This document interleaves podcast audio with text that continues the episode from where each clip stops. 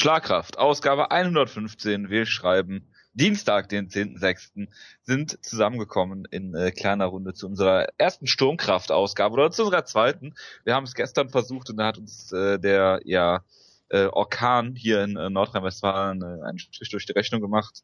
Ähm, deswegen begrüße ich auch nur zu meiner Linken äh, den Jonas. Ja, servus. Der Wutke ähm, wollte eigentlich, äh, kann ich das so verraten? Kann ich, kann ich sagen, ne?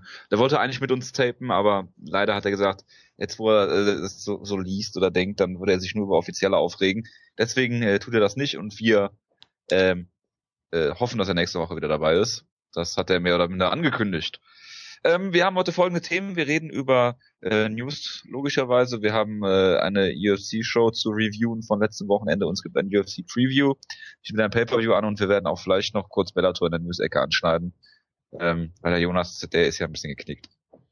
Bin ich das? Achso, ja, äh, absolut. Stimmt, ja, da war ja was. Scheiße. Ja, generell bist du ja sowieso immer geknickt. Ja, wie die ganzen Bäume ja. hier in der Umgebung, die sind auch alle sehr geknickt. Oh, Falls Gott. sie denn noch stehen, ja. Bitte machen wir ja. fangen wir bitte schnell mit den News an, das wird hier noch ganz schlimm sonst. Ich habe heute gedacht, ich soll, soll ich echt Fotos posten bei Facebook, aber das machen ja irgendwie nur läppsche Typen. Dann äh, komme ich nach Hause, öffne Facebook und sehe, dass du natürlich, natürlich. logischerweise ein komplettes Album gepostet hast. Ja. Ähm, und mehrere andere meiner Freunde, äh, Facebook-Freunde, ja. Jetzt wissen wir auch, warum die nur Facebook-Freunde sind. Gut, machen wir mal weiter mit den News.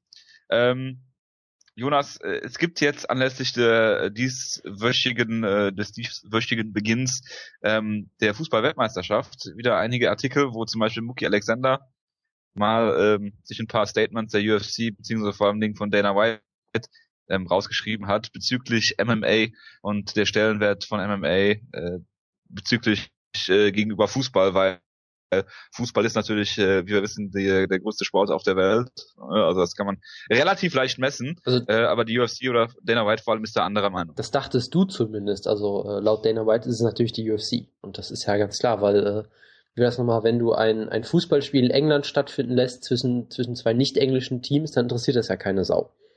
Wohingegen, ja. wenn du Mark Munoz gegen Chris Lieben in England bringst, dann ist die Hütte voll. Deshalb äh, kann ich da auch. Das kann man ja relativ leicht am Champions League Finale letztes Jahr von Bayern München gegen Borussia Dortmund sehen. Ja, war ja nichts los, das, war ja komplett leer. Das äh, Wembley-Stadion, ja. ja. Und äh, wo, wie viele Zuschauer hatte äh, Munoz gegen Lieben? Die Hälfte wahrscheinlich, ne? Ich weiß es nicht, aber sie hätten auch die Schalke Arena, Schalke Arena damit füllen können, von daher. Ja, wahrscheinlich, richtig. Ja, wenn sie ich, ich wollte ja. jetzt eigentlich zu diesem Fußball-MMA-Thema, ich wollte nur einmal Schalke Arena sagen und mehr muss man dazu, glaube ich, auch echt nicht sagen. Deshalb lest euch den Artikel durch, er ist sehr lustig, wir werden ihn verlinken. Aber es ist jetzt nichts, worüber man wirklich diskutieren sollte oder müsste. Apropos verlinken, hast du das Video gesehen mit Ke Ke Ke Kevin Casey, wie der äh, hier nee, hab ich, hab ich nicht Andrews K.O. geschlagen hat? Nee, habe ich das nicht. Das musst du auf jeden Fall verlinken. Was ganz lustig, hier Mike Beltran, der, der Ref mit den, den langen äh, äh, mit dem langen Bart, als Zopf geflochtenen äh, Bärten, ähm, stoppt den Kampf, weil Kevin Casey seinen Gegner K.O. geschlagen hat, was eh eine Sensation an sich schon ist.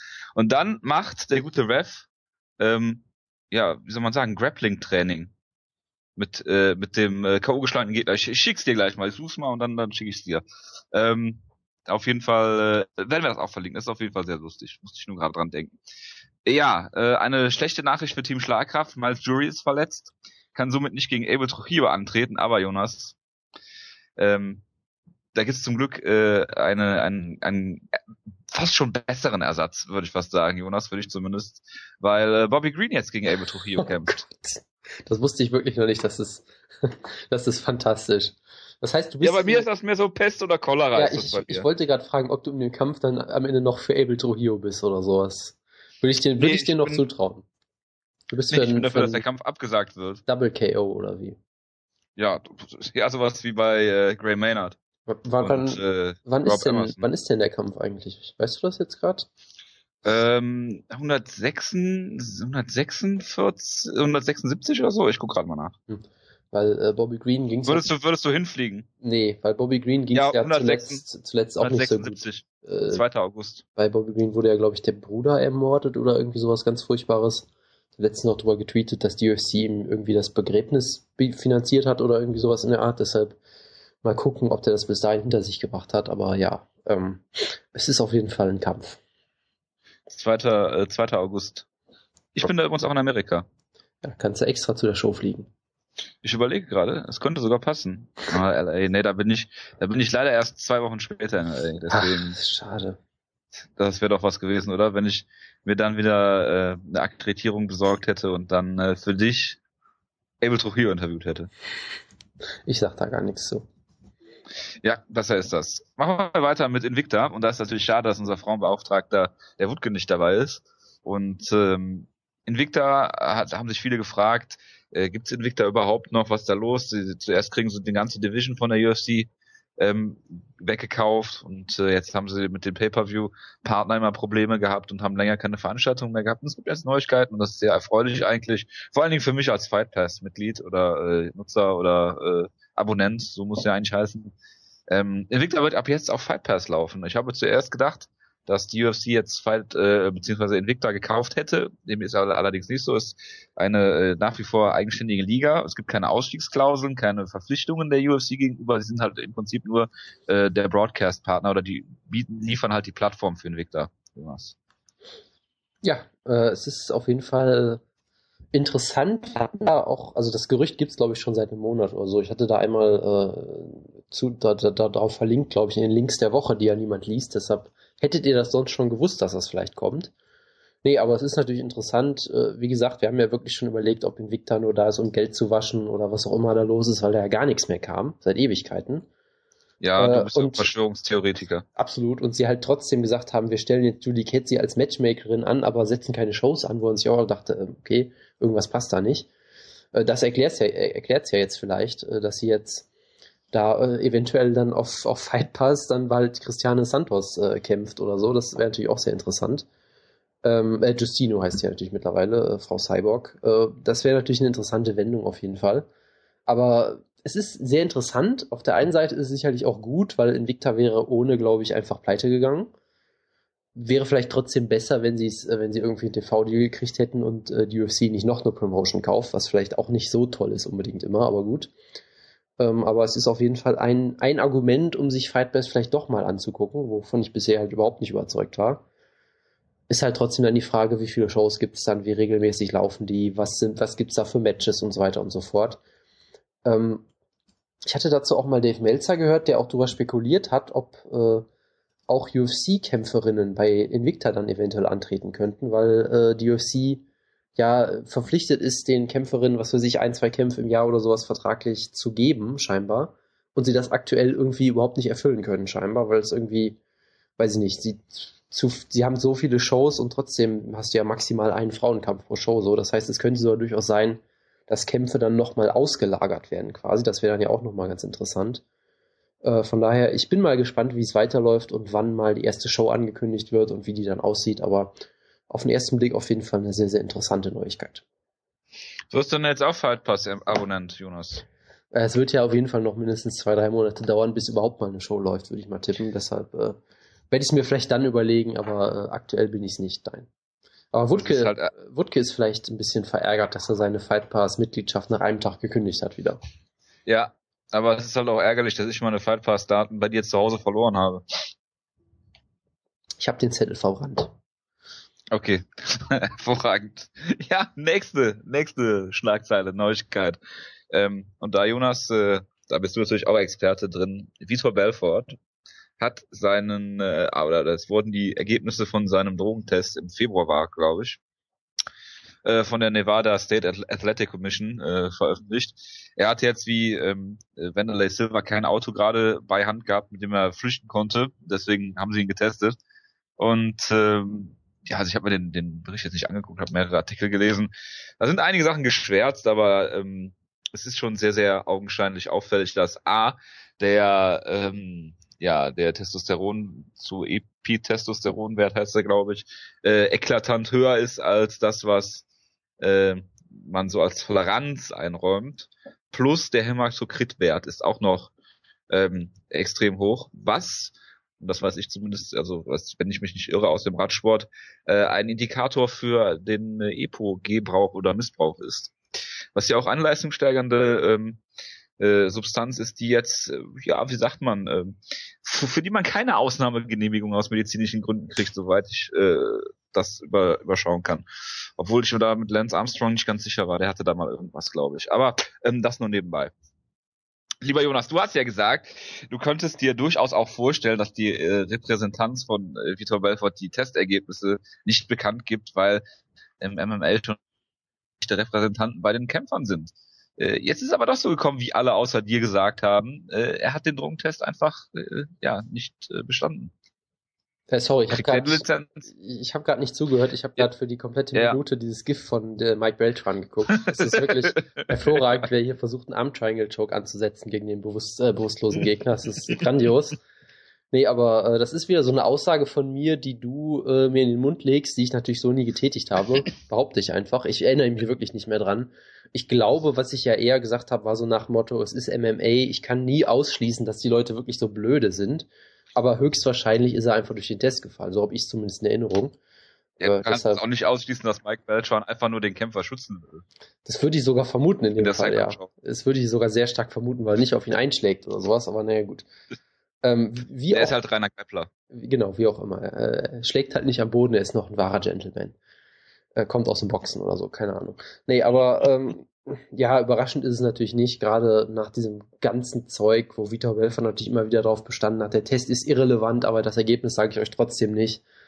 Und was war das denn noch? Vitor Belforts Frau hat dann irgendwie auch noch mitgemischt und Leuten irgendwie wütende E-Mails geschrieben und Statements abgegeben und weiß ich nicht was. Äh, dann hat Joe Rogan schon mehr oder weniger offen gesagt, dass er durch den Test gefallen ist, wo er bei Joe Rogan natürlich auch nie weiß, ob er sich das jetzt gerade ausgedacht hat oder ob er das weiß. Ja, oder, Joe oder Rogan sich denkt. hat ja auch irgendwas gesagt mit, mit Bekanntgabe nächste Woche von äh, Verpflichtungen irgendwie Holly Holm oder Gina Carano oder irgend sowas. Äh, richtig, ne? ja, das war da auch noch so eine Geschichte. Von daher, es hat sich natürlich abgezeichnet, weil, wie gesagt, wenn, wenn er den Test bestanden hat, also nicht durchgefallen ist, dann gibt's auch keinen Grund, das zu verheimlichen. Deshalb, naja, ähm, es wird sehr, sehr interessant zu sehen. Ich glaube, die, äh, die Anhörung ist ja, glaube ich, genau in einer Woche, müsste sie sein, am 17. Also auf jeden Fall äh, in den nächsten paar Tagen.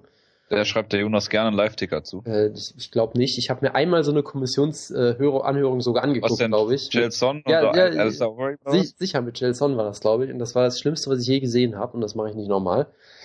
Nee, aber es aber ist deine Siva hast du doch auch bestimmt verfolgt. Äh, das habe ich überhaupt nicht verfolgt. Ich habe halt nachher kurz gelesen, was drin stand, aber das, da war halt eh klar, was passiert. Von daher, na egal. Ähm, äh, bei Chelson gab es jetzt natürlich noch das Highlight, dass die Kommission ihn dann als äh, Sonderberater für TRT-Fragen anhören wollte oder irgendwie sowas. Irgendwelche ja. tollen Sachen gab es damals ja noch. Ben, Dennis Siever, den würdest du ja nicht anhören, den verstehst du ja nicht, von daher. Aber ist auch ein Übersetzer. das wäre natürlich sehr schön. Die, ja gut, also wenn der dabei gewesen wäre, hätte ich es mal nicht anhören müssen, ja. Gut, wie auch immer. Ähm, es überrascht natürlich eigentlich niemanden. Äh, und ich habe, wie gesagt, eigentlich keine Ahnung von diesen ganzen THT-Fragen. Äh, das Einzige, was man scheinbar doch sieht, ist, dass sein Wert halt sehr, sehr hoch war.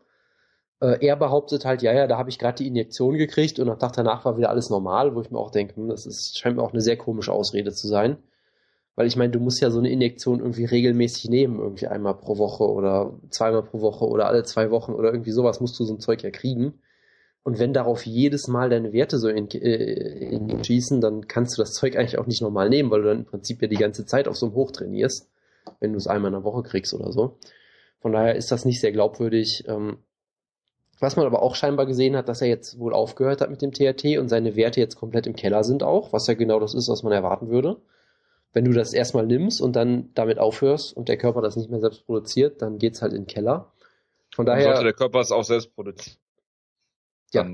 Ja, genau. So. Gerade, wie gesagt. Die Frage ist halt, ob es, ob es ursächlich eine Krankheit ist oder naja, aus irgendwelchen äh, Gründen ist oder ob es halt wegen Steroidemissbrauch oder was weiß ich dazu gekommen ist, dass er nie, vorher niedrige Testosteronwerte hatte. Ja, wie gesagt, Vitor Belfort ist mal wegen Steroiden durch den Desk gefallen, von daher äh, erübrigt sich die Frage bei War ihm, glaube ich. auch Testosteron? Ich glaube, ich meine, es wären Steroide gewesen, glaube ich. Ich kann gerne nochmal nachgucken. Guck mal eben nochmal nach. Ja, ähm, du redest jetzt aber gerade. Ja, wie auch immer, auf jeden Fall, es ist natürlich nicht sehr überraschend. Das heißt, es gibt natürlich noch die zusätzliche Frage, kann er überhaupt damit kämpfen vernünftig?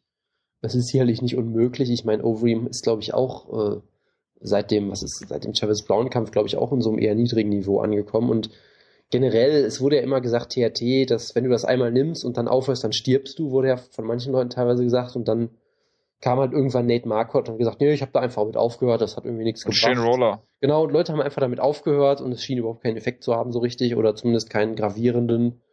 Äh, lebensbedrohlichen oder sonst irgendwas. Aber bei Vitor Belfort, man weiß natürlich nie, ob er dann wieder noch aussieht wie der alte, alte, neue, neue Vitor mit seinen Headkicks, ob die dann auf einmal wieder verschwunden sind, ist es wäre so geil, wenn er keinen einzigen Headkick zeigen würde in seinem nächsten Kampf. Es wäre mir völlig, es wäre herrlich. Es wäre auf jeden Fall sehr lustig, ja. Aber die ein, andere Frage ist natürlich überhaupt, kriegt er überhaupt eine Lizenz? Weil, wie gesagt, ist zweimal, er, er, ist jetzt zweimal durch so einen Drogentest gefallen. Hast du mittlerweile rausgefunden, weswegen der erste Ja, Test? auch Elevated Testosterone. Ach, tatsächlich. Also auch. Na naja, gut, okay, aber das hast du ja auch nicht einfach so. Ne? Vor allem, wenn du einmal mit zu hohem Testosteron durch den Test gefallen bist, macht es wenig Sinn, dass du danach THT brauchst, weil du zu wenig produzierst oder so. Äh, naja, also er ist zweimal halt durch den Test gefallen. Die Details sind ja jetzt auch relativ unwichtig und damit sollte er eigentlich nicht mehr lizenziert werden, aber ich würde sehr stark davon ausgehen, dass er es natürlich wird, weil er wieder Belfort ist und die Commission doof ist, aber ich bin mal sehr gespannt. Ja, wird der Kampf stattfinden, Jonas?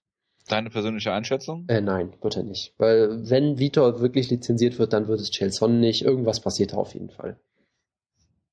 Ja, der Chelson kann das Gewicht nicht machen. Von mir aus auch das, ja. Weil er immer noch denkt, dass es, also er sagt ja, äh, dass er 185 äh, nicht machen kann. Dachte, der Kampf wäre bei Light Heavyweight, aber das nur nebenbei.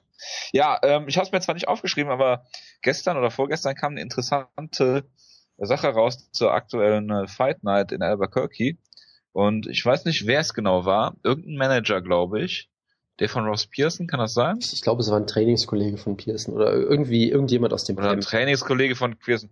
Der hat, hat wohl gesagt, dass äh, sehr auffällig gewesen sei, dass man ähm, weder Leute aus Albuquerque noch halt vor allen Dingen, weil ja gut, die meisten werden da wohl trainieren, bei äh, Greg Jackson keiner von deren Kämpfern äh, zum äh, zu musste. Dein äh, Kommentar dazu, lieber Jonas? Ja, also es gab da ja scheinbar irgendwie so eine Liste, wo die alle drauf standen oder irgendwie sowas. Ich weiß ja nicht, wie das Prozedere noch abläuft. Vermutlich haben sie irgendeinen so Raum, wo du dich dann halt äh, äh, de deine Probe abgibst und da stand angeblich niemand aus diesem Team drauf. Ähm, ja, es wird natürlich mittlerweile bestritten von vom Jackson-Team, dass ähm, ich glaube Diego und, und Habilov auf jeden Fall auch getestet wurden. Wie gesagt, keine Ahnung, ich weiß es nicht. Es würde irgendwie zu der Show passen. Und bei manchen Punktrichterurteilen fragt man sich halt schon, ob das wirklich noch äh, reine Inkompetenz sein kann. Aber naja, schauen wir halt mal. Ja, genau, da kommen wir, kommen wir gleich noch zu. Das äh, fiel mir jetzt nur noch zu, zu Dopingkontrollen ein. Wobei ich mich auch nicht möglich ist, alle Kämpfer auf der Karte unabhängig von äh, irgendwelchen Losverfahren oder so zu testen. Das müsste ja möglich sein. Ja. Entschuldigung. Ist kein ja, weiter im Text. Mark Munoz ist nicht mehr in den UFC-Rankings vertreten. Ähnlich wie Klima Pesana, glaube ich. Ich habe die Rankings mir jetzt nicht angeguckt, habe die Story nur gelesen. Und zwar geht es darum, Mark Munoz ist... Ähm, stopp, stopp, stopp, stopp, ganz kurz. Wir haben, wir haben Breaking News natürlich gerade. Äh, als du mich vor zwei Minuten gefragt hast, ob äh, Son gegen, ähm, gegen äh, Vitor nein, nicht stattfindet, nein, ist nein, es rausgekommen, dass Son durch einen random Drogentest gefallen ist. Oh. Nicht im Ernst. Doch, ist es. Doch. Muss ich sagen, du hast es gecallt, Jonas. Äh, das war, glaube ich, da sogar schon raus, weil es ist seit ein, zwei Minuten oder so rausgekommen. Das äh, kann sogar sein, dass ich das zeitgleich gesagt habe, aber ich habe es in dem Fall nicht äh, nachgeguckt. Das ist mir wirklich gerade erst aufgefallen. Ich gucke gerade mal. Er ist äh, hm, ein Ant Anti-Estrogenic oder irgendwie sowas. Ich weiß es auch nicht. Irgend Anti-Östrogen? Äh, irgendein Mittel, was man gegen Brustkrebs benutzen kann.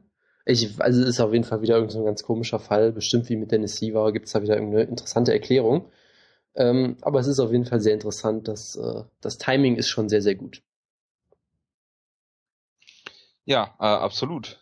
Und äh, ja, du hast es gecallt, Jonas. Ja. Dafür schicke ich dir jetzt ein Bild von Ben Askren mit Mark Coleman. Ja. Ähm, äh, ja. Dankeschön, Dankeschön. Sehr gerne. Ähm, ja, Marc Munoz hat ähm, keinen UFC-Vertrag beziehungsweise er ist ausgelaufen. Ähm, und jetzt hat man äh, festgestellt, dass Marc Munoz nicht mehr in den Rankings auftaucht, beziehungsweise man ihn ja auch gar nicht mehr ähm, in die Rankings mit einbeziehen kann, weil eben dieser äh, Kontrakt abgelaufen ist. Genau, man dachte ja erst einfach, okay, er hat vielleicht einfach die Karriere beendet oder wurde gefeuert, was ja äh, nach dem Kampf gegen Musashi beides denkbar gewesen wäre.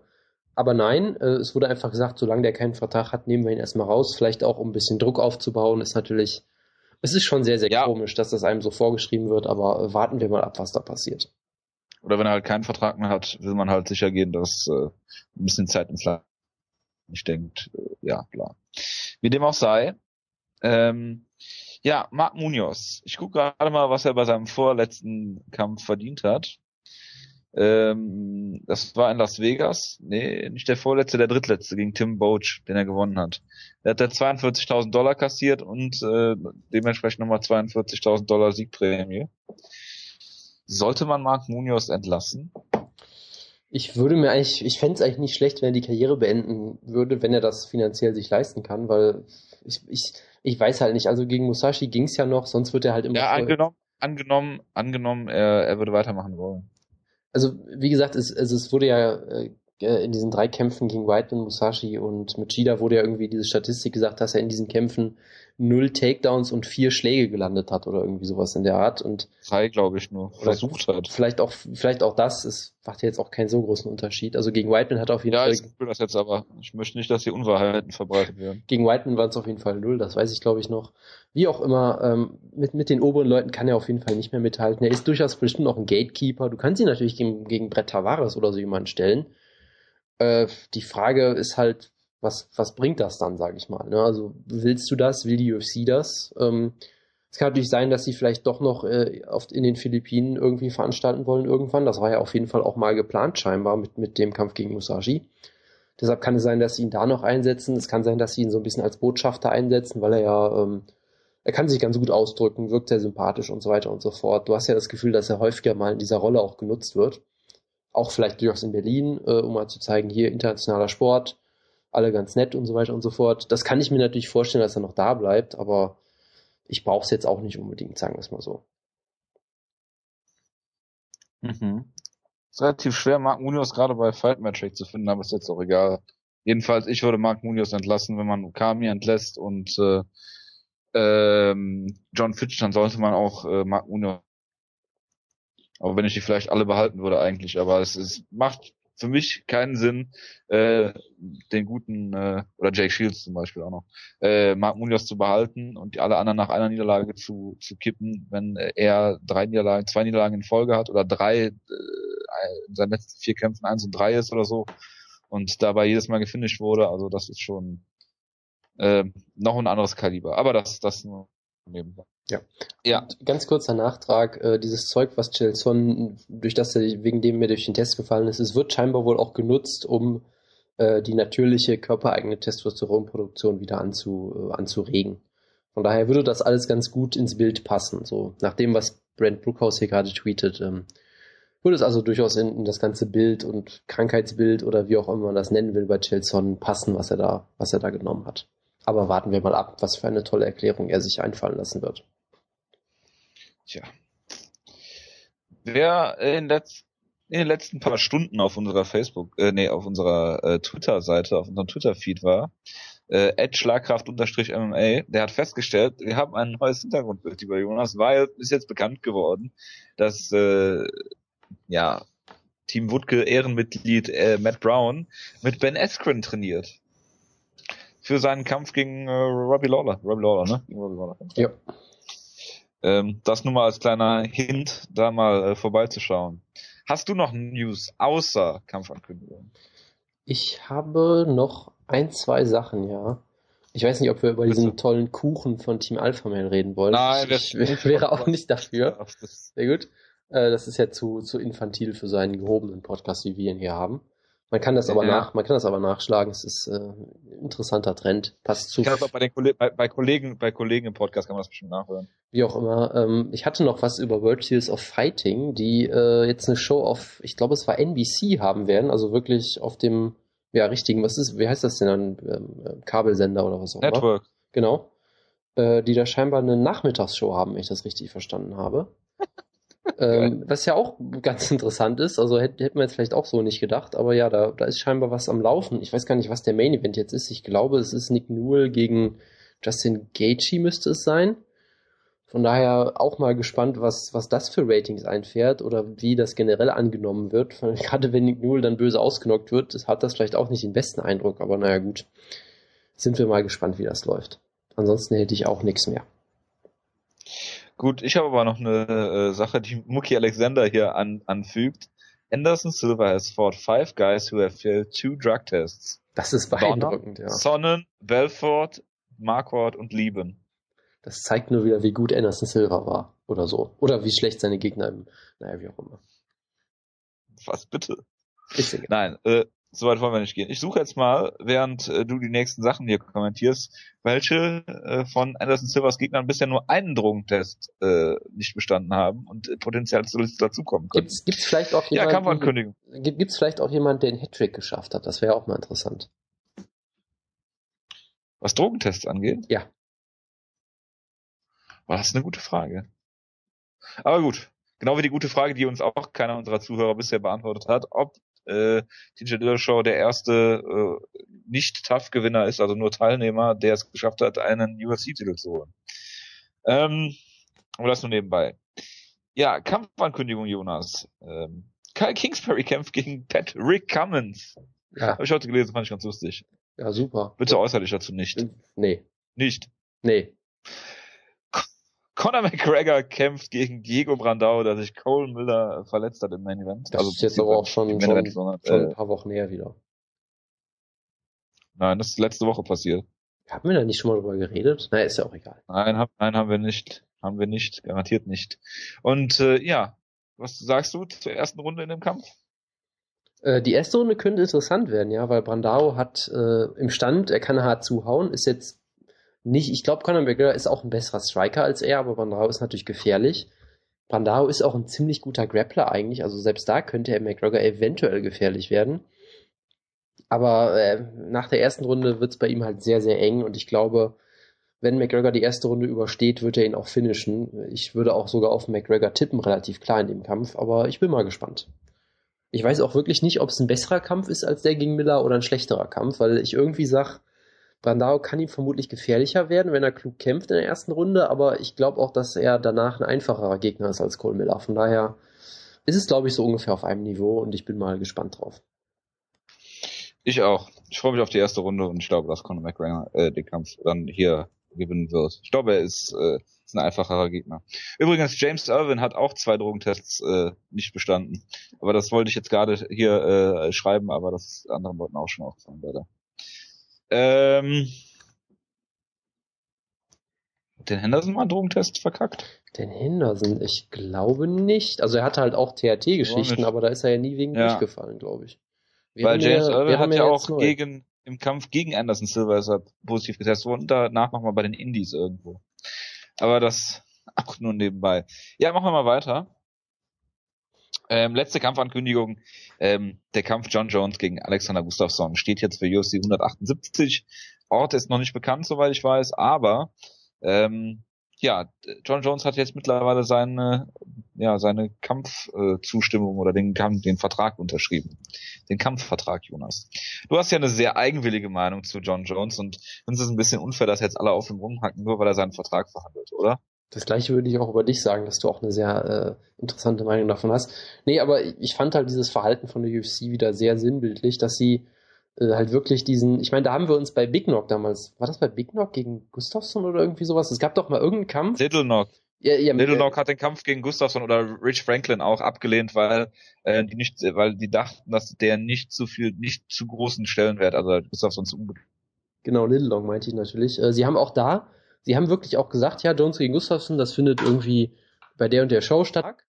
Ja, hervorragend. Hallo, ah, du warst weg. Ja, genau. Jetzt bist du wieder da. Da kommt das Gewitter, glaube ich, wieder. Ja, also sie haben ja damals äh, bei Little Knock das auch schon gemacht, äh, haben dann einfach ein Datum angekündigt für die Show und gesagt, da kämpft John Jones gegen Gustafsson und hatten John Jones scheinbar noch nicht mal gefragt oder zumindest nicht gewartet, bis er Ja sagt, was halt auch total absurd ist, weil es, es ist natürlich Absicht, ganz offensichtlich, weil du ihn halt damit unter Druck, unter Druck setzen willst. Weil wenn John Jones dann Nein sagt, ist er halt die, die, die Pussy äh, oder was auch immer solche dummen Fans dann sagen. Er ist dann, er hat dann Angst vor Gustafsson, weil er irgendwie nicht einfach den Konditionen der UFC blind zustimmt. Äh, und das ist ja nichts Neues von der UFC. Sie haben das ja damals bei der, bei der UFC 151 Show auch gemacht. Ich halte das für sehr, sehr dämlich, dass sie das machen, weil John Jones ist potenziell der größte Star, den sie haben. Er ist es halt nicht. Zum einen, weil er selbst ein bisschen blöd ist, das würde ich ja nie leugnen, dass er da sich oft auch sehr dumm anstellt. aber zum anderen halt auch wegen solchen Sachen. Weil wenn du in der einen Minute sagt, und sagt, dass dein bester Kämpfer Schiss vor Alexander Gustafsson hast und dann im nächsten Moment sagst, oh, John Jones, bester Pound-for-Pound-Kämpfer der Welt, was auch jede Woche wer anders ist, aber gut. Ähm, und dann sagst, ihr müsst euch diesen, diese Show mit John Jones angucken, obwohl der Präsident vorher gesagt hat, dass John Jones scheiße ist, dann sendet halt auch eine sehr komische Nachricht, wie ich finde. Aber die UFC möchte halt unbedingt alle Macht auf ihrer Seite haben. Das heißt, wenn so jemand wie John Jones mal sagt, nö, ich möchte jetzt gegen Cormier kämpfen oder ich möchte später kämpfen oder, oder irgendeine Macht versucht auszunutzen, dann kriegt die UFC scheinbar sofort Panik und rastet aus und äh, versucht ihn mit allen Mitteln unter den Bus zu werfen. Und es hat ja auch wieder geklappt am Ende. Also man weiß jetzt natürlich nie, was genau Jones wollte. Er hat jetzt auch schon gesagt, dass der Kampf für ihn eigentlich zu früh ist und er gerne noch einen Monat länger Zeit gehabt hätte, was dann auch komisch ist, weil eigentlich willst du ja, dass er auch fit ist, wenn er kämpft. Aber naja, es, es, reiht sich, es reiht sich halt gut in dieses Gesamtbild ein, würde ich einfach mal sagen. Es war sehr, sehr. Aber es, es, es war sehr peinlich. War doch auch die. Ja, ist, ja. ich wollte nur sagen, es war ziemlich peinlich, was die UFC da gemacht hat. Natürlich hat John Jones auch viele dumme Sachen gesagt im Vorfeld. Natürlich äh, gab es halt immer wieder Aussagen, dass er mehr Herz hat als Gustafsson, was dann zu dieser tollen Instagram-Geschichte mit dem schwedischen Fan äh, geführt hat, was natürlich ein Social-Media-Mitarbeiter von John Jones war, nicht er selber, äh, wissen wir alle. Ähm, und all solche Sachen, aber in so einem Streit bin ich prinzipiell eher auf der Seite des Kämpfers als auf der Seite des Multimillionärs, äh, dem die Promotion gehört. Von daher äh, war das für mich eine sehr unschöne Sache, wie dann auch quasi sehr, sehr viele Fans so komplett auf äh, die Argumentationslinie der UFC aufspringen. Das fand ich so ein bisschen ja, so wie ich. Unschön. Ja, also du bist halt auch, bei dir ist halt Hopfen und Malz verloren. Du bist halt, du bist halt auch ein totaler UFC-Fanboy, wenn wir ehrlich sind. Ja, absolut. Ich weiß gar nicht, was die Argumentation der UFC war, aber ähm, wenn es wirklich so ist, dass ähm, John Jones äh, versucht, seinen Vertrag, der besteht, nachzuverhandeln und so Druck auszuüben und dann sagt, ja, nö, ich will aber nicht und äh, ich will aber bessere Konditionen, dann ist das äh, genauso gut wie zum Beispiel ein äh, Nate oder ein Nick Diaz, die du in diesem Podcast hier schon verurteilt hast, genau wegen solcher Aktionen. Das nur mal nebenbei. Aber naja, also bei den Diaz-Brüdern verurteile ich sie meistens, weil sie ziemlich dämlich sind und die Art und Weise, wie sie es Ja, und John Jones ist nicht dämlich, oder was? Also er ist auch schon, er ist nicht auf dem Diaz-Niveau, würde ich sagen. Die sind auch ja, das ist aber auf einem guten Weg dahin. ist aber auf einem sehr guten Weg dahin. Wie gesagt, generell habe ich kein Problem damit, wenn die Diaz-Brüder, zum Beispiel, wenn Nick Diaz sagt, er möchte seine Karriere beenden und kommt nur für eine halbe Million wieder, ist das ja sein gutes Recht. Ich kann mich trotzdem darüber amüsieren, die Art und Weise, wie er es macht und so weiter und so fort. Ich kann mich auch darüber ärgern, wenn die UFC ihm nach einer Niederlage einen Title Shot gibt, aber wenn er sagt, äh, ich trete zurück und möchte mehr Geld haben, dann soll er es halt machen. Das gleiche mit Nate Diaz halt auch. Was bei Nate Diaz halt so lustig war, ist, dass ja scheinbar sein äh, Manager ihm einen schlechteren Vertrag ausgehandelt hat und er dann irgendwie die Auszeit genommen hat. Das war halt alles totaler Slapstick im Prinzip. Äh, aber ausgehandelt ist auch gut. Prinzipiell, ähm, prinzipiell bin ich da eigentlich auch eher auf der Seite, nur die Art und Weise ist halt sehr, sehr merkwürdig. Mike Hogan ist halt ein Company Man. Absolut, ja. Aber im Endeffekt ist John Jones immer noch bei der UFC angestellt oder die zahlen ihm seine Brötchen.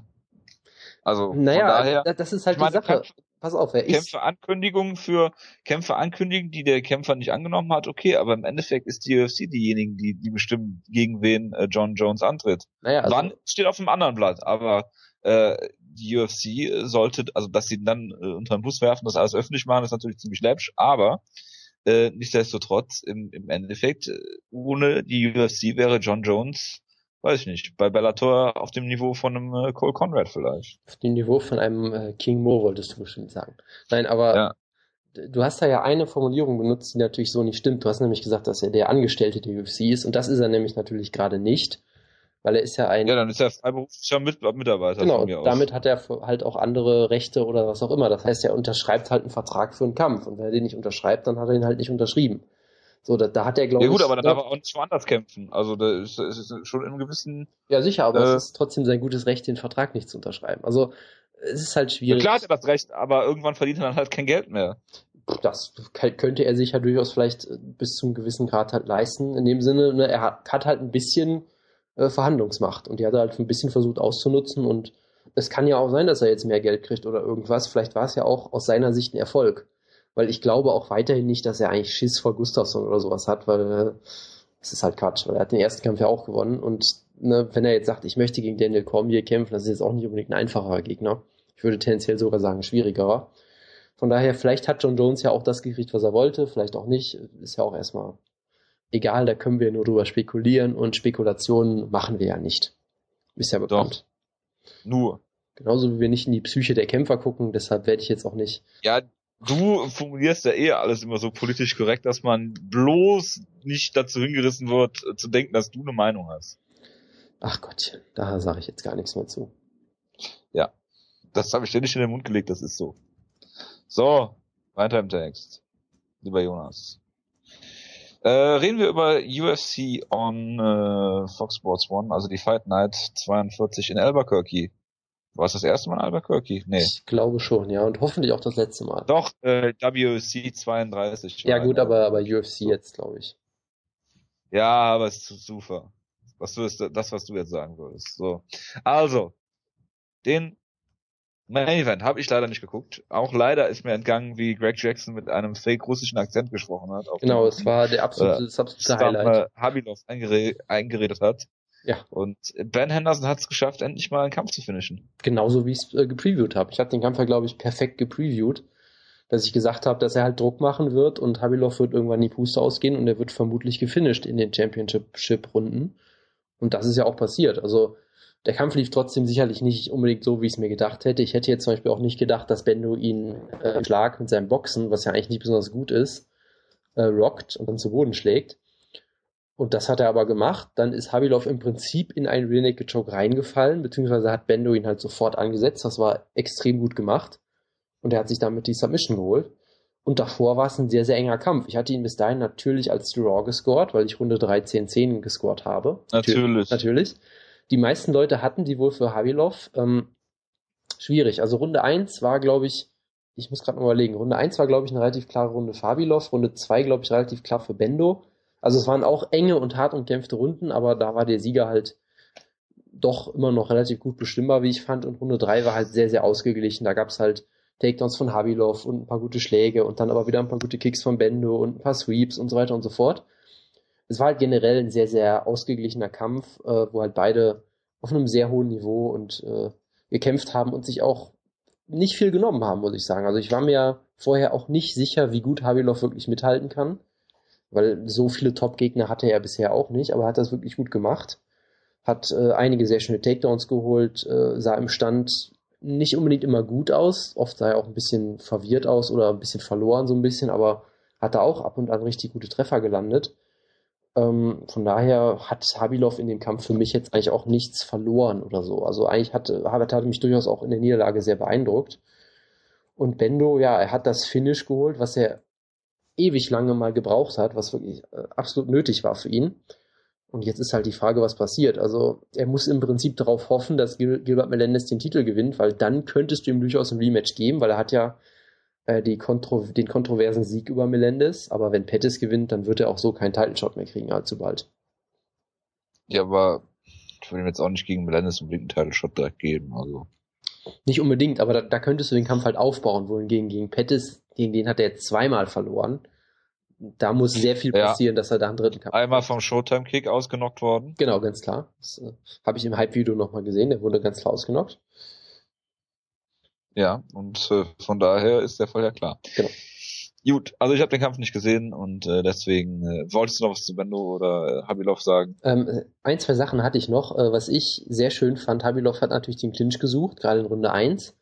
Hat da überraschend wenig auf die Reihe gekriegt. Also Bendo hat eigentlich alle, Wür alle Würfe und so weiter sehr gut gekontert es war natürlich auch ein reines Fest, äh, da, da du natürlich Kenny Florian am Kommentar hattest, der die ganze Zeit wieder mit Judo-Begriffen um sich geworfen hat, wie bekloppt.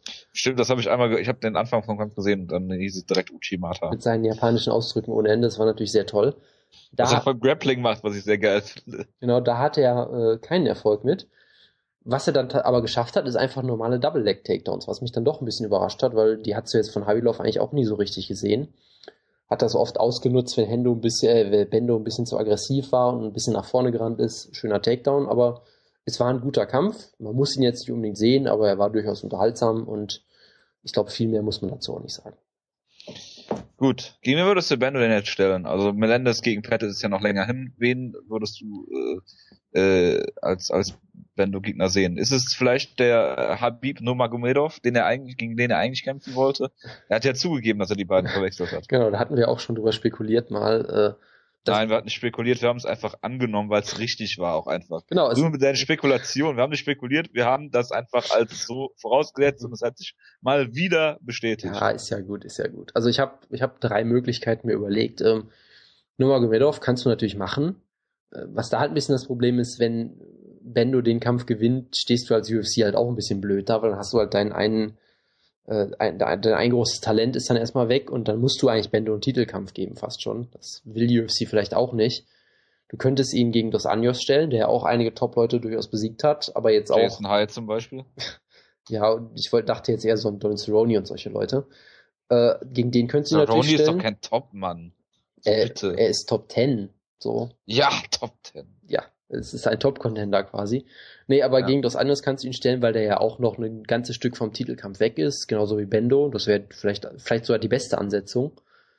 Du könntest ihn natürlich auch stellen gegen den Sieger von Cerrone gegen Miller. Bei Cerrone hättest du halt dann die Trilogie, wo man ja auch gerne vergisst, dass Cerrone für viele Leute den ersten Kampf eigentlich gewonnen hat. Äh, von daher, ja, das ginge natürlich auch. Vergessen. Ja, das war mir klar, dass du das vergessen hast. Nee, aber das ginge natürlich auch. Du könntest ihn natürlich gegen Miles Jury stellen. Das wäre, glaube ich, ein bisschen zu großer Schritt. Von daher, ich würde einfach sagen, mach Dos Anjos, weil. Der Miles Jury ist aber über Habilov gerankt. Ja, Habilov war richtig, stimmt, der war ziemlich tief gerankt, ja, das ist richtig. Ähm, von daher, ich würde Dos Anjos am besten sagen, das würde, glaube ich, am besten passen. Wäre auch ein interessanter Kampf. Bendo gewinnt per, per Split Decision und das hat sich dann damit. Oder wenn Abel Trujillo sich verletzt gegen Bobby Green. da wäre ich natürlich vollkommen für, ja. ja. Ist ja eigentlich klar, ist ja by default kannst du das eigentlich gucken. Gut, den nächsten Kampf, der Co-Main Event, den hast du leider nicht gesehen, Jonas, ne? Ja, leider ist vielleicht das falsche Wort, aber den habe ich nicht gesehen. Wieso? Was heißt leider? Ich hab also, da jetzt der Kampf so war ganz, ich fand den Kampf recht lustig. Ja, dann erzähl doch mal. Ja, also im Prinzip, ich wusste vorher, ich habe mich gespoilert und äh, wir haben es letzte Woche ja auch eigentlich schon so previewed. Ähm, es ist schwer gegen Diego Sanchez zu gewinnen. Nicht, weil man ihn nicht schlagen kann, sondern weil aus irgendwelchen Gründen, die mir völlig unklar sind, ähm, er bei den Punktrichtern immer relativ bleibenden Eindruck hinterlässt. Äh, ich habe letzte Woche schon über den Kampfrekord gesprochen. Ich habe den Martin Kempman Kampf angesprochen. Ich habe gesagt, dass es eine riesige Robbery war. Und diese hier war ja war ja sogar noch größer eigentlich. Ich habe den Kampf geguckt unter der Prämisse, mir vorzustellen, welche Runde hätte man für Diego Sanchez geben können. Ich habe den Kampf geguckt und habe überlegt und habe gedacht, nee, eigentlich, das geht gar nicht. Es geht einfach nicht. Vor allen Dingen alle drei Runden. Er ist in der zweiten Runde klar niedergesch niedergeschlagen und also ähm, um, um das mal kurz zusammenzufassen, ähm, es gab ja auch unser unser Over-Under die Cut-Verletzung, ich habe glaube ich drei Stück gezählt am Ende, wobei ähm, sehr erstaunlich war, dass Ross Pearson erstmal schön den Körper bearbeitet hat von Diego Sanchez äh, immer wieder schön mit, mit ähm, Haken zum Körper geschlagen, auch ein paar Kicks eingestreut. Ähm, der Jab bei Ross Pearson saß dann auch und äh, er hat äh, ja Diego Sanchez im Prinzip schön von außen dann äh, ja an der, an der langen Leine halt entlang geführt, äh, während Diego Sanchez natürlich immer blind nach vorne gegangen ist. Ähm, Diego hatte auch einen relativ reservierten Kampf für seine Verhältnisse, hat nicht so viel äh, rumgeschwungen, wie das zum Beispiel ähm, ja im in seinen, seinen vorherigen Kämpfen war. Ähm, deswegen ist mir noch unklarer, warum man ihm die, die Decision geben kann. Äh, ich habe irgendwo die, die Fight Metric Statistik gelesen, die konntest du auch mal eben schnell raussuchen, wenn du so nett wärst. Ähm, also für mich hat Ross Pearson jede Runde klar gewonnen und es gibt für mich überhaupt keine Möglichkeit, hier auch nur im Ansatz eine Runde für Diego Sanchez zu scoren. Also ähm, es ist mir auch ein Rätsel, wie man, wie man überhaupt eine Runde an, an äh, äh, Diego geben kann, geschweige denn zwei oder drei. Ich habe jetzt eigentlich gedacht, dass in den letzten Tagen irgendwas aufkommt, so von wegen, äh, die Judges haben die Kämpfer verwechselt. Das wäre noch eine Erklärung, die für mich jetzt nicht befriedigend wäre, aber die zumindest schlüssig wäre. Aber ähm, bisher ist noch nichts gekommen, soweit ich weiß. Und Ross Pearson und sein, sein Camp oder sein Manager, die wollen jetzt äh, oder haben Einspruch gegen die Entscheidung äh, eingelegt. Ich habe jetzt auch noch von der UFC-Seite noch nichts gehört, ob man, ob man Ross Pearson seinen äh, Win-Bonus gegeben hat. Das wäre mehr als berechtigt auf jeden Fall, weil ich meine, was muss, was, was sollst du sonst machen, als äh, Diego Sanchez auch noch niederschlagen, kurz an, kurz vorm Rand der Niederlage zu haben. Du kannst Diego Sanchez nicht finishen. Das ist ja auch mehr, mehr als äh, eindeutig gewesen in, äh, seiner Karriere. Das ist so gut wie unmöglich, das Diego Sanchez zu finishen. Aber so, äh, pff, wer sollte überhaupt noch einen Kampf gegen Diego Sanchez annehmen? Weil das äh, sportlich bringt es einem nichts und du hast im Endeffekt eine Niederlage auf deinem Kampfrekord stehen und die Chancen stehen 50-50. Von daher, also ich finde es äh, ist absolut lächerlich. Also ich kann dazu, wie gesagt, nicht viel sagen. Ähm, ich wollte den Kampf ja durchaus gucken, ich habe mich aber vorher aus Versehen gespoilert. Ich habe auf Twitter irgendwas gesehen von wegen Diego Sanchez fordert Nate Diaz raus. Da war mir dann klar, okay, Sanchez hat den Kampf gewonnen. Dann habe ich die ersten 30 Sekunden geguckt und danach war mir auch klar, der kann das nur mit so einer Decision wieder gewinnen. Deshalb habe ich das einfach mal ganz emotionslos zur Kenntnis genommen. War dann ein bisschen überrascht, wie wütend Leute waren, weil Leute wirklich auch so dargestellt haben als schlimmste Decision des Jahres, schlimmste Decision aller Zeiten, was auch immer. Da ist bestimmt auch vieles davon, hat sicherlich auch damit zu tun, dass es halt gerade erst passiert ist, aber nach allem, was ich gehört habe, war es wohl selbst für Diego Sanchez äh, Verhältnisse ziemlich schlimm, was ja schon sehr viel heißt. Und ich habe jetzt nochmal Fight Magic geguckt. Ähm, wenn ich das richtig sehe, ist die einzige Kategorie im Striking und der Kampf war ja, glaube ich, nie auf dem Boden, von daher würde das ja eh wegfallen. Ja, ich glaube, es gab einen kurzen Takedown von Pearson. Genau, aber die einzige Kategorie, wo Diego Sanchez mehr Treffer gelandet hat, sind die Leg Kicks. Da hat er zwei gelandet und Ross Pearson nur einen. Das heißt, das erklärt, glaube ich, die Decision ganz klar. Wir haben, ich glaube, 14 Mediascores ähm, gehabt. Einer ist aus der Reihe getanzt, der hat den Kampf nur 29, 28 für Pearson gescored. Alle anderen äh, 30, 27 für Pearson. Ähm, insgesamt haben äh, 95,7 äh, Leute, also User äh, oder Nutzer der Seite MMA Decisions, und haben äh, 329 Leute abgestimmt, haben 95,4 Prozent auf den Sieg von Pearson getippt. Äh, von den Runden her 8, äh, 89 die erste 10-9 für Pearson, äh, 90 Prozent 10-9 die zweite für Pearson und 92,1 Prozent die dritte 10-9 für Pearson. Und äh, ja, von daher, also noch klarer geht's eigentlich gar nicht. Im Endeffekt haben äh, ja, es gibt auch Leute, die haben den Kampf, es haben sogar mehr Leute 30-26 gescored für Pearson, als äh, überhaupt Leute für Sanchez gescored haben. Mehr als doppelt so viele. Also ähm, von daher, es ist mehr, mehr als eine Skandalentscheidung. Also ähm, ich würde jetzt Ross Pearson hier einfach als Sieger behandeln. Man sollte auch kein Rematch bucken, weil mehr als äh, ich wüsste nicht, was Ross Pearson noch mehr hätte tun können, außer ihn halt ausnocken. Äh, aber wie gesagt, das ist bei Diego Sanchez äh, sehr, sehr schwierig. Und es ist mal wieder skandalös, dass sowas passiert. Ich würde es jetzt vielleicht nicht nur auf Albuquerque abwälzen, weil das auch schon bei äh, Campman passiert ist, wo es ein sehr, sehr klarer Kampf war. Und von daher, Diego Sanchez verliert einen Kampf nach dem anderen und äh, es ist auch nicht spektakulär in irgendeiner Form gewesen oder, oder irgendwie, dass man so argumentieren kann, er hat, brennt jedes Mal ein Feuerwerk ab. Das war ja auch nur in der letzten Runde vom, vom Gilbert Melendez Fight, wo er ihn einmal getroffen hat und dann alle gesagt haben, uh, Diego Sanchez hier und da und Feuerwerk und so weiter, aber im Prinzip war es ein Treffer und das war's. Also ähm, viele Leute haben gesagt, er hat gegen Gomi verloren, viele Leute haben gesagt, er hat gegen Campman äh, verloren oder alle haben gesagt, dass er gegen Campman verloren hat. Von daher ist sein letzter wirklicher Sieg im Prinzip äh, Paulo Thiago. Und du kannst halt und Paulo, äh, Argument. Und, und Paulo Thiago hat auch irgendwie sieben seiner letzten acht Kämpfe verloren oder irgendwie sowas in der Art. Du kannst halt argumentieren, dass er eins und acht in der UFC ist in seinen letzten neun Kämpfen und von daher. Äh, sag mal so, äh, wenn die Kämpfe richtig gescored wären, dann wäre er nicht mehr in der UFC. Das hätten sie selbst bei, ich meine, selbst Leonard Garcia mussten sie irgendwann entlassen.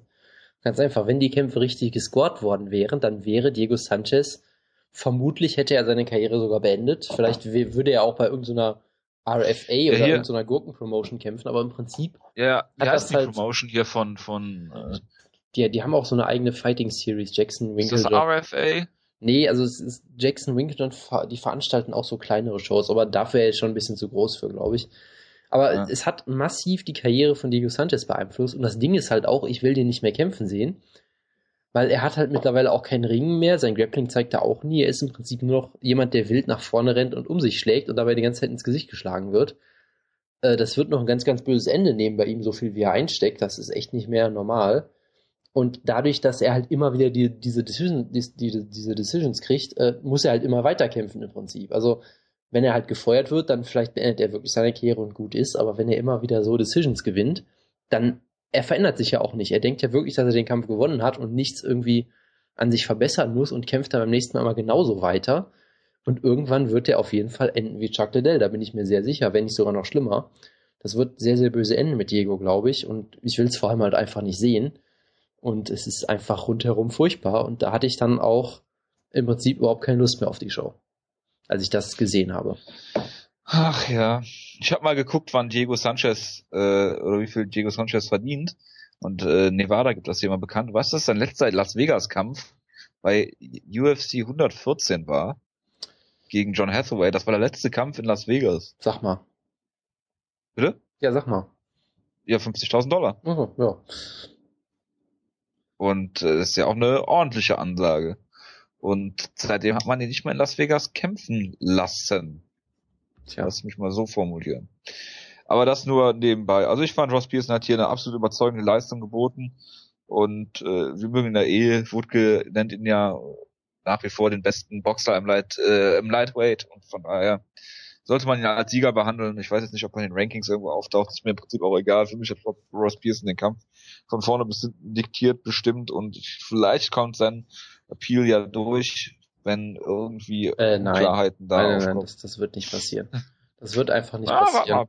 Nee, das passiert halt nie. Also wenn die wirklich ihn nicht verwechselt haben, was sie nicht getan haben. Ja, ne, also, ich sag mal so, du irgendwann musst du halt mal anfangen, dir die Frage zu stellen, ob die wirklich nur so blöd sind oder ob da aber noch was anderes läuft. Also langsam verliere ich da auch so ein bisschen den Glauben dran, weil so blöd kannst du eigentlich nicht sein und vor allem so dauerhaft. Also, weiß nicht, wenn du irgendwie Korruption betreiben willst, dann kannst du es eigentlich nicht besser machen, weil mittlerweile denkt eh jeder, dass die Punktrichter einfach nur dämlich sind. Und wenn du dann irgendwie ein paar gute Wetten platzierst oder so, ich weiß es nicht. Also, die, die Quote auf Diego Sanchez kurz vor der Decision war irgendwie 20 zu 1 oder irgendwie sowas in der Art. Also, man weiß es halt nicht, aber es wirkt halt, es wirkt halt schon sehr komisch und vor allem das Problem ist halt, es wird einfach keine Konsequenzen nach sich ziehen. Das tut's halt nie. Und dann wundert man sich halt schon irgendwann. Aber naja, gut. Ja gut, aber was die New Mexico State äh, Athletic Commission oder ja. wer es auch immer sein mag, äh, die werden eh nichts ausrichten, was von irgendwelcher Relevanz ist. Von daher, wie gesagt, die UFC war noch nie da, die WC vor ewigen Zeiten mal. Von daher kann denen das auch egal sein. Also, aber gut, das, das nur nebenbei ja, es ist halt sehr, sehr auffällig, dass Diego Sanchez halt äh, diese Kämpfe so gewinnt, wie er sie gewinnt. Ich frage mich nur immer, was Mike Winklejohn und äh, ähm, Greg Jackson bei solchen Leuten denken, weil ich halte die beiden für sehr akribische Arbeiter, Taktiker, äh, Leute, die halt MMA leben und wenn die dann ihren Diego Sanchez da kämpfen sehen, irgendwie pff, haben die Gewissensbisse oder denken die sich okay oder hier und da oder pff, keine Ahnung. Das würde mich mal interessieren, was die dazu also intern, jetzt nicht vor der Kamera, äh, behaupten oder sagen würden. Aber das nur Tja, nebenbei. Das ist halt schwierig. Du kannst vermutlich einfach so einen wie Diego auch nicht rausschmeißen nach so langer Zeit einfach so. Ich weiß halt nicht, vielleicht denken sie auch einfach, dass sie mit ihm noch gut Geld verdienen können. Vielleicht ist denen das auch egal ab einem gewissen Punkt. Ich weiß es wirklich nicht. Es wäre wirklich sehr interessant, das mal rauszufinden, ja. Naja. Aber gut, machen wir weiter. Deine Lieblingsdivision im Sport Flyweight, Jonas. Jawohl. Behaupte ich jetzt einfach mal. Ja, sag das ruhig mal. John Dodson gegen John Moraga und äh, der Kampf endete äh, zweite, äh, Ende der zweiten oder in der Ringpause oder kurz vor der dritten, äh, da John Moraga äh, ein Knie, das eigentlich ein Kick werden sollte, äh, kassiert hat und ihm somit die Nase gebrochen wurde und es zu einem Cut auf der Nase geführt hat. Und äh, ja, wie hast du den Kampf denn bis dahin gesehen? Es war ein sehr komischer Kampf, wie ich fand, weil ich hatte das Gefühl, dass Dotson sehr auf Sparflamme gekämpft hat im Prinzip. Also der Kampf ging ja zehn Minuten und davon hatte ich das Gefühl, dass Dotson so neun Minuten überhaupt nichts gemacht hat im Prinzip und dann halt die letzte Minute war er immer super aktiv und ist wieder wie ein Flummi durch die Gegend gesprungen und sah unfassbar gut aus, aber halt den Großteil der Zeit kam da sehr wenig, was bei Dotson ja durchaus schon häufiger mal äh, der Fall war. Bist du bei Wutke zu Hause? Nein, das ist draußen, es ist Frühling oder Sommer. So hat, hat, hat, hat sich gerade nach äh, ja, Nachrichten angehört. Ich habe hier ein offenes Fenster wohl, ja. ähm, ja, nee, erzähl weiter. Äh, nee, aber du hast halt gesehen, selbst wenn er wenig gemacht hat, Moraga hatte ihm nichts entgegenzusetzen, ist da überhaupt nicht zurechtgekommen mit ihm. Äh, und dann hat er halt irgendwann den Sack zugemacht, so ein bisschen, hat ihn dann halt wirklich hart getroffen. Moraga ist auch komplett zusammengesagt, hat sich sofort die Nase gegriffen. Ähm, dann gab es halt den Abbruch, da gab es so ein bisschen Kontroversen drüber, weil irgendwie irgendwie irgendwer hat gemeint, Moraga hätte abgewunken und dann Moraga meint, nee, er hätte gesagt, er wäre okay und der Doktor hat abgewunken und der Doktor hat gemeint, nee, ich habe auch gesagt, er ist okay. Also da war sich irgendwie keiner einig, weswegen der Kampf jetzt, glaube ich, gestoppt wurde. Aber es ist, glaube ich, nicht wirklich verkehrt, weil Moraga hatte auch vorher ihm nichts entgegenzusetzen. Und Darf man das denn dann heranziehen? Jonas. Du weißt nicht, wie so ein Kampf in der dritten Runde ausgeht. Vielleicht schlägt Moraga ihn ja K.O. Das weiß man natürlich nicht, hast du natürlich recht. Da ja. kann man nur spekulieren. Nein, aber wie auch immer, es war, es war jetzt keine tolle Leistung von Dotson unbedingt, weil, wie gesagt, die größte der Zeit kam halt auch wenig, aber es war trotzdem eine gute Leistung und ich freue mich natürlich trotzdem auf seinen Titelkampf, den er jetzt unbedingt kriegen will. Und seine Promo war natürlich wieder furchtbar nervig. Ich glaube, ich bin gar nicht angeguckt. Ist auch besser. Ich habe auch wenig von dem Kampf mir ehrlich gesagt angeguckt, habe ein bisschen geskippt weil am Anfang schon, gerade wenn du Flyweights guckst, erwartest du halt ein Feuerwerk. Ja gut, das hat, das hat äh, bei der Show nicht so geklappt. Ich weiß nicht, den Sergio Pettis Kampf hast du ja glaube ich nicht gesehen, ne? Nee, das ja, der war, der war auch so ein richtiger äh, Leckerbissen. Aber da kommen, kommen wir ja gleich noch zu, weil wir müssen ja drüber reden. Ach ja, stimmt, das ist der Team Starkraft. Yep. Ähm, ja, also John Dodson hat mal wieder unter Beweis gestellt, dass er auf jeden Fall ein Finisher ist. Er ist auch wieder direkt hinterhergegangen, hat es dann nicht ganz geschafft, äh, aber im Endeffekt war es dann halt auch diese Aktion da, dieser, dieser Headkick oder dieses Nie, was dann geworden ist. Im Endeffekt ist es halt sehr, sehr gefährlich. Du kannst das Rematch natürlich jetzt bucken gegen, oder musst es fast bucken, weil, weil halt, wen willst du sonst gegen äh, den Sieger von Bagautinov gegen Mighty der Mighty sein wird, kämpfen lassen, weil sonst ist ja fast niemand mehr da. Und Dodson hat, hat Mighty am Rande der Niederlage gehabt. Ähm, bin mal gespannt, was jetzt passiert. Ich meine, Benavides hatte schon schlechte Erfahrungen mit dem Rematch gegen Mouse. Vielleicht macht John Dodson jetzt auch diese Erfahrung. Wie gesagt, ähm, ich finde ihn auch sehr, sehr nervig, aber er weiß, dass er zu den Besten in der Division gehört und äh, ja, hat hier äh, ja den Kampf gefinisht, aber sonst das, was ich zumindest gesehen habe, nicht viel gezeigt, was was jetzt äh, äh, ja besonders spannend oder außergewöhnlich wäre. Aber gut, machen wir weiter mit dem nächsten Kampf. Äh, Hawaii dos Anjos gegen äh, Jason High und äh, Jason High ist im Prinzip äh, ja fast reiner Ringer. Und das hast du auch gesehen im Stand hatte Dos Anjos immer äh, Vorteile, hat ihn mehrfach angeklingelt, immer wieder schöne ähm, linke Geraden, linke Cross gezeigt, ist ja auch ähm, Rechtsausleger. Und äh, ja, dann gab's äh, in der zweiten, in der zweiten Runde äh, gab's dann eine Aktion. Äh, ach, es äh, da, iPokes gab's auch einige. Äh, ich glaube zwei von High, einen von Dos Anjos oder sowas irgendwie sowas in die, in die, in die Richtung. Das wurde auch nur angemahnt von, ich glaube, Yamazaki war es. Es gab, kein... es gab generell sehr viele iBooks bei der Show. Es gab auch einen Prelim, ja. wo es mindestens drei iBooks gab. Das war, nee, es war gar nicht ja, das Prelim, das war der, der Hallman-Kampf, genau, da gab es auch mehrere. Stimmt, genau. Stimmt, im Hallman-Kampf war das auch. Stimmt, genau, das war's, genau. Bei Hallman gab es zwei iPokes und äh, keine Deduction. Aber das nur nebenbei. Es gab auf jeden Fall im, im High-Kampf auch äh, äh, iPokes. Ähm, da die erste Runde, muss ich sagen, ist ein klassisches Beispiel dafür, wie du halt ähm, von unten eine, eine Runde gewinnen kannst. Theoretisch weiß ich nicht, wie die, wie Leute es gescored haben, wahrscheinlich eher nicht für Los Anjos, keine Ahnung, nur eine Vermutung. Ähm, weil High lag einfach nur in der Guard rum und Los Anjos hat die ganze Zeit von unten attackiert, war beweglich und hat Jason High im Prinzip keine Ruhe gelassen. Und in der zweiten Runde, ja, klingelt äh, er, wie gesagt, Jason High an. Jason High? Jason High, ne? Ja, ja. Jason High. Ähm, und du siehst richtig, wie ihm die, wie ihm die Beine äh, unten wegbrechen und äh, dann gibt's halt Ground and Pound. Ähm, bisschen ärgerlich finde ich, dass Dos Anjos den Kampf im Prinzip selber abwinkt und nicht mal dem Ref anguckt und es dann vorbei ist. Es gab danach wohl noch eine unschöne Szene, wo Jason High wohl den Ref weggeschubst hat oder wie auch immer. Aber äh, er ist auch nur eine Randnotiz. Ich hoffe, sie feuern Jason High, weil der auch nicht wirklich gut ist. Ähm, aber klar war, war äh, wie vorher zu erwarten war, ist, Jace, ist äh, Dos Anjos einfach ähm, ja der viel bessere Mann hier äh, gewesen und äh, ja sollte eigentlich ein anderes Kaliber als äh, gegen äh, Jason High kämpfen. Ja, also Jason High hat auf jeden Fall gut angefangen. Du hast dann halt gemerkt, dass er sehr schnell auch ziemlich müde wurde. Ob das jetzt an der Guard von Dos Anjos liegt oder an der Höhe, das war ja auch äh, ziemlich, äh, ziemlich hoch gelegen, Albuquerque. Oder vielleicht auch am, am ersten Weightcut ins Lightweight, man weiß es natürlich nicht. Dos Anjos hat das im Stand ja auch sehr gut gemacht äh, mit Kicks zum Körper, was ja sicherlich für eine Cardio auch nicht besonders gut ist.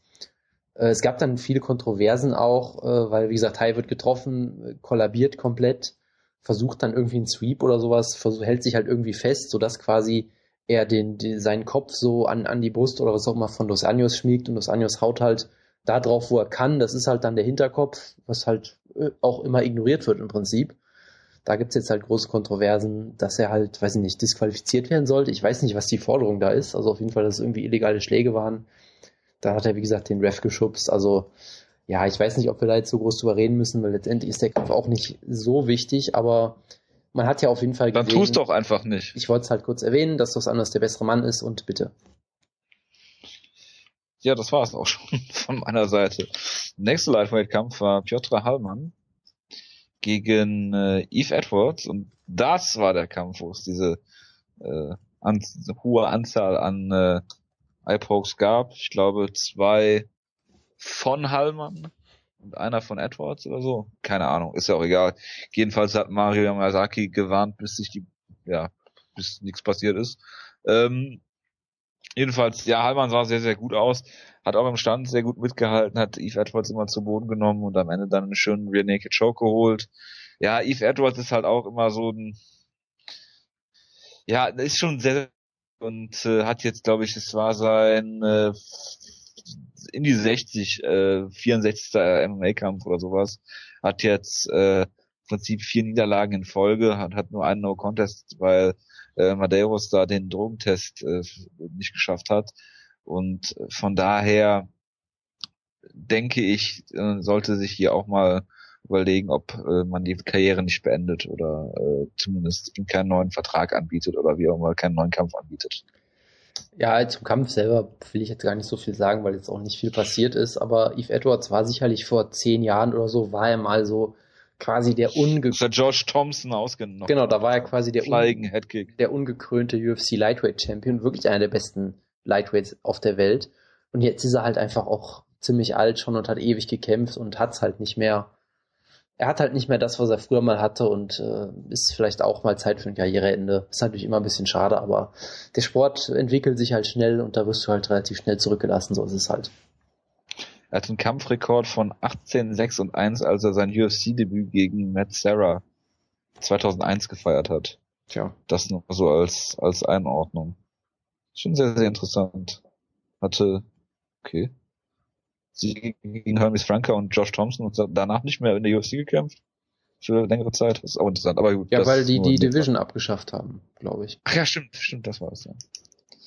Ja, machen wir mal weiter mit dem Opener Brian Caraway gegen Eric Perez. Und da ist halt äh, auffällig gewesen, dass äh, ich glaube bei dieser Show generell, es fing halt an, ich habe noch einen Remain Card gesehen, dass du dir die MMA-Regeln durchlesen kannst und so ziemlich alles, was man an illegalen Aktionen zeigen kann, bei dieser Show vorgekommen ist. Unter anderem auch das gute Fishhooking von äh, Brian Caraway, der zwischendurch, weiß ich, ob es in der ersten oder zweiten Runde war. Ähm, es äh, war, es war wohl in der ersten Runde, weil das ist ähm, das große Argument zur Verteidigung, das jetzt angebracht wurde, weil es war ja nicht beim Finish, sondern vorher und Eric Perez ist ja wieder rausgekommen aus dem Real Naked Joke Versuch. Deshalb war es ja okay quasi. Was natürlich eine sehr interessante Regelauslegung ist, aber äh, naja gut. Würdest du Brian Caraway das negativ auslegen oder würdest du sagen, das passiert im Eifer des Gefechts? Äh, ich ich würde es ihm natürlich, als, ich würde ihm natürlich. Du als Maximo Blanco Fan. Es gibt natürlich, ja, Maximo Blanco ist ja auch, ich bin ja auch Hipster Maximo Blanco Fan. Das ist ja nur ironisch alles. Ach, ach ist das so? Ja, natürlich. Nein, nein, aber das ich würde es Brian Caraway, also ich glaube irgendwie nicht, dass du jemandem aus Versehen den Finger in den Mund steckst. Das kommt mir irgendwie so ein bisschen bei einem Low Blow glaube ich es vielleicht noch eher oder auch im Schlag auf den Hinterkopf vielleicht noch eher als mit dem Finger in den Mund. Das kommt mir schon relativ absichtlich vor. Generell Caraway, es gab ja auch mal diese Anschuldigung von Ketzingano, dass er hier bei den Wayans damals bei dem Kampf gegen Misha Tate irgendwie einen Schulterblock mitgegeben hat oder irgendwie sowas absichtlich. Also über Brian Caraway hört man öfter ja mal unschöne Geschichten. Vieles davon hat sicherlich auch einfach damit zu tun, dass Leute ihn nicht mögen und dass Leute Misha Tate nicht mögen. Aber besonders, besonders sympathischer Typ ist er ja auf jeden Fall nicht. Sagen wir es einfach mal so. Mir ist es eigentlich völlig egal. Ich, ich muss natürlich noch kurz ein, zwei Sachen zu dem Kampf sagen. Ich habe mir ein paar Sachen aufgeschrieben. Ja. Äh, ich Eric, wollte dazu nur sagen, dass äh, solange es nicht angemahnt wird, es äh, egal ist. Ja, das natürlich. Eric Perez, äh, habe ich mir aufgeschrieben, ist der Eric Silver der Gewichtsklasse, weil er eigentlich sehr talentiert ist, aber irgendwie nichts draus macht, bisher zumindest. Er, Im Gegensatz zu, äh, zu Eric Silver ist er zumindest noch sehr jung, von daher kann das ja noch kommen. Aber du hast halt wirklich gesehen, dass er im Stand eigentlich mit ihm gemacht hat, was er wollte, ihn eigentlich komplett deklassiert hat, dann aber den Kampf irgendwie aus der Hand gegeben hat. Ich meine, in Runde 1 hat er den äh, Brazilian Kick von TJ Dillashaw gezeigt. Das muss ich natürlich erkennen. Und wurde dann, Kannst du mir bitte ein Gift davon schicken? Das habe ich nicht mitbekommen. Und wurde dann daraufhin zu Boden genommen äh, und dann in die Backmount genommen. Ist dann da wieder rausgekommen irgendwann und hat dann in Runde 2, nachdem er Carraway im Stand wieder klar besiegt hat, dann einfach zu Boden genommen wurde gesweept und landet dann wieder in der Backmount und wurde getappt. Also, wo ich weiterhin sage, wenn er den Takedown nicht selbst zeigt, dann gewinnt er den Kampf auch. Weil Carey hat kein schlechtes Ringen, hat auch so ein, zwei Takedowns mal geschafft, aber eigentlich war Perez in, insgesamt eigentlich der bessere Kämpfer. Hat halt nur wirklich blöd gekämpft und äh, Carey nicht wirklich ernst genommen, weil Carey hatte nur eine Möglichkeit, den Kampf zu gewinnen, nämlich wenn er ihn zu Boden nimmt und sich die Backmount holt und den Rear Naked Choke holt, weil das halt Sachen sind, die er sehr gut kann. Sonst ist er eigentlich sehr eindimensional. Und Perez hat's halt, ja, hat's halt nicht gut gemacht, was natürlich für die UFC sicherlich sehr blöde ist, weil sie ihn natürlich bestimmt in Mexiko vermarkten wollten, groß. Weil er ja auch in Anführungszeichen echter Mexikaner ist, von denen hat die UFC ja nicht so viele. Und jetzt äh, ist er halt auch erstmal aus allen Contender-Gesprächen oder sowas auch wieder raus. Was natürlich für die UFC sehr blöd Was ist. Was für Contender-Gespräche denn bitte? Naja, wenn er zumindest den Kampf gewonnen hätte und dann zwei, drei Siege am Stück, dann hättest du halt dann hättest du halt vielleicht ihn so ein bisschen in die Top 10 der Rankings pushen können. Das macht die UFC auch mal ganz gerne. Ist ja bestimmt immer Zufall, dass äh, Leute, die bald einen Kampf haben, mit Ryan, mit Ryan genau, dann auf einmal wieder in der Top 10 sind und solche Sachen. Das hätte, das hättest du ja machen können. Sie hätten bestimmt versucht, ihn sehr zu pushen. Jetzt ist das halt alles so ein bisschen kaputt, muss man so zu sagen. Schade Schokolade. Tja. Jonas, das war's für den Teil der Show, den ich gesehen habe, außer Patrick Cummins gegen äh, Roger Navarez. Den habe ich noch gesehen. Ähm, ja, wie äh, hast du die Prelims denn, also die Fox Sports One Prelims gesehen? Ja, ich habe auch nicht viel davon gesehen. Äh, ich habe den Kampf von John Tuck gesehen, das war sehr interessant. Der hat nämlich den Kampf gewonnen per TKO durch einen Tritt aus, aus, äh, auf die Rippe aus der Backmount, was ich auch so noch nie gesehen habe. Also da kannst du ja im Prinzip nur mit, nur mit der Hacke so ohne groß Anlauf den Gegner so in die Seite treten und da hat der Gegner dann drauf getappt, was sehr interessant war. Vermutlich war die Rippe vorher schon gebrochen oder wurde dadurch gebrochen, aber es war auf jeden Fall sehr interessantes Finish. Und ansonsten ist mir nur Sergio Pettis in Erinnerung geblieben äh, aus Team Schlagkraft, der einen ziemlich langweiligen Kampf hatte, um ehrlich zu sein. Ähm, wo du halt ja gut, aber das, das, ja. Bitte. Weil er halt in seinem letzten Kampf vielleicht überpaced hat in der ersten Runde. Genau, da, da wollte ich, ich wollte ihn auch nicht dafür kritisieren, das wollte ich nur nochmal sagen. Ähm, ich, ich wollte halt nur sagen, der Kampf war halt nicht besonders gut. Es gibt auch viele Leute, die gesagt haben, ich verstehe gar nicht, warum er so wenig gemacht hat. Ich verstehe das, wie gesagt, schon, weil im letzten Kampf hat er komplett auf Action gekämpft und am Ende kurz vor vom Schluss verloren. Und hier hat er halt wirklich, sag ich mal, auf Nummer sicher gekämpft. Und man darf halt nie vergessen, der Typ ist 20 Jahre alt, ja der ist noch unfassbar jung in seiner Karriere und natürlich braucht er auch mal so einen Kampf, wo er nicht sofort den Gegner komplett zerlegen kann, wie es sein größerer Bruder vielleicht jetzt kann, sondern er muss halt auch mal Zeit im Oktagon sammeln, Erfahrung sammeln ähm, und auch einfach mal die, ja, die, die, das einfach mal durchmachen, damit er dann vielleicht im nächsten Kampf ein bisschen mehr Gas geben kann. Das war, wie gesagt, ich würde ihn da nicht für kritisieren unbedingt. Es war halt nicht schön anzusehen, weil er halt klar besser war im Stand, aber halt sehr, sehr wenig gemacht hat. Und der Gegner hat auch wenig gemacht. Äh, mir ist nur in Erinnerung geblieben, dass er in Runde 3 einmal zu Boden genommen wurde und äh, als Verteidigung natürlich sofort einen Omoplata angesetzt hat. Wer? Was? Sergio Pettis hat einen Omoplata äh, versucht. Gut! Ja, es ist, aber, es ist aber leider nichts draus geworden. Es wurde quasi. Ja, das. Ja, das äh, ist sehr überraschend, ich weiß. Ähm, Wenn es bei UFC Berlin Omoplata gegeben hätte, ne? Ja, ich weiß, ich weiß. Wir müssen das beim nächsten Mal irgendwie arrangieren, irgendwelche Kämpfer bestechen oder so. Costa Philippou. Der macht das auch ohne Bestechungsgeld, glaube ich. ja. Nee, aber und das war auch alles, was ich dazu sagen will. Es war ein Sieg für ihn. Das ist gut. Natürlich gut, dass er mal einen Kampf gewonnen hat und äh, die Erfahrung gesammelt hat und so weiter und so fort. Es hat halt keinen interessiert und die Fans hat es aufgeregt und er wurde ausgebucht und alles, aber so ist das halt in dem Sport, da muss man mal durch. Das passiert halt immer mal wieder und er kann glaub, jetzt. Auch da stehen die, stehen die Jungs aber auch drüber. Richtig. Und eine Sache, die auch erwähnt werden muss, ähm, er hatte ja, so wie, so wie sein Bruder auch vor dem Kampf, äh, eine Augen-OP, dieses, wer ist das, LASIK, diese Augenkorrektur, weil er eigentlich irgendwie eine Brille bräuchte normalerweise. Das heißt, auch daran muss man sich bestimmt auch erstmal gewöhnen. Er sieht ja quasi bestimmt den, den Kampf jetzt auch mit ganz anderen Augen. oh, oh Gott. Ja, und äh, von daher, ich würde da in dem Kampf, wie gesagt, nicht viel reininterpretieren, weil, wie gesagt, der Junge ist 20, gib dem mal ein bisschen Zeit, guck mal, was, was der in zwei Jahren macht und bis dahin einfach mal äh, den, Bach, äh, den, den Ball flach halten. Das war der schlechteste Witz, den ich von dir je gehört habe und ich habe schon viele schlechte das, Das sagt durchaus was aus. Ja, da bin ich sehr, sehr ich stolz. Erinnere mich nur an, ich erinnere mich nur an Hot Pasta, obwohl der war eigentlich noch schlechter. Aber das nur nebenbei. Unsere Stammhörer wissen, äh, wovon ich rede. Hoffe ich. Wenn nicht, auch nicht schlimm. Ich glaube, das war's zu der Card. Ich bitte darum, ja. Das darüber war's. auch nicht sagen, weil wir haben, glaube ich, schon zu lange darüber geredet. Äh, auf jeden Fall, ja. Und äh, die Card, die, also wir reden jetzt über UFC 174 und die sieht noch so klein aus, die Card. Ach so, da ist noch ein Kampf, der nicht offiziell bestätigt ist, aber das nur nebenbei. Äh, reden wir über UFC 174 und es ist äh, ja äh, wieder ein Titelkampf mal äh, wieder an der Reihe. Die meisten Titelträger sind ja verletzt. Äh, Dimitrios Mighty Mouse Johnson allerdings nicht. Und er setzt seinen Titel auf äh, aufs Spiel gegen und äh, ja, wenn ich mal anfangen darf, ich äh, bin ja absoluter Mighty Mouse Fan und jedes Mal, wenn diese Pound for Pound Diskussionen losgehen, die ich absolut lächerlich finde, denke ich halt immer, Mighty Mouse fliegt immer unter dem Radar und es ist so schade, weil ähm, er, die Division hat man im Prinzip fast nur für Benavides und ihn damals äh, ins Leben gerufen. Dann sind noch von TAF einige runtergegangen. Aber ähm, ja, Mighty Mouse hat es dann geschafft, äh, halt ähm, ja durch so eine fragwürdige Geschichte damals in Australien überhaupt erst den Titelshot zu, zu bekommen. Also er hatte klar die Decision halt gegen Dominic Cruz verloren, wo er auch in der ersten Runde gar nicht so schlecht aussah, aber Dominic Cruz gerade mit dem großen Vorteil und so weiter ist jetzt keine Schande äh, zu verlieren. Und dann äh, gegen Ian McCall ähm, gab es eigentlich einen Draw in Australien damals und dann hat man diese extra Stipulation damals eingeführt, weil es dieses äh, Flyweight-Turnier damals gab, äh, dass wenn es ein Draw ist, die äh, vierte Entscheidungsrunde geht, äh, weil die Scorecards aber falsch gelesen worden, er kennt die Geschichte, ähm, es dann, dann zu einem Rematch, wo McCall kaum noch Land gesehen hat. Er hat Benavides dann besiegt, ähm, für mich deutlicher als eine Split Decision. Er hat John Dodson besiegt, wo er da einmal kurz äh, äh davor war, halt äh, zu verlieren, äh, weil, weil Dodson ihn gerockt hat oder niedergeschlagen hat in der zweiten Runde, äh, dann seinen Stil adaptiert hat, da gibt es auch genügend äh, Bloody Elbow Artikel zu, äh, kann ich nur empfehlen. Er hat das späteste, Jonas, späteste UFC-Finish. Ja, äh, ja, ja.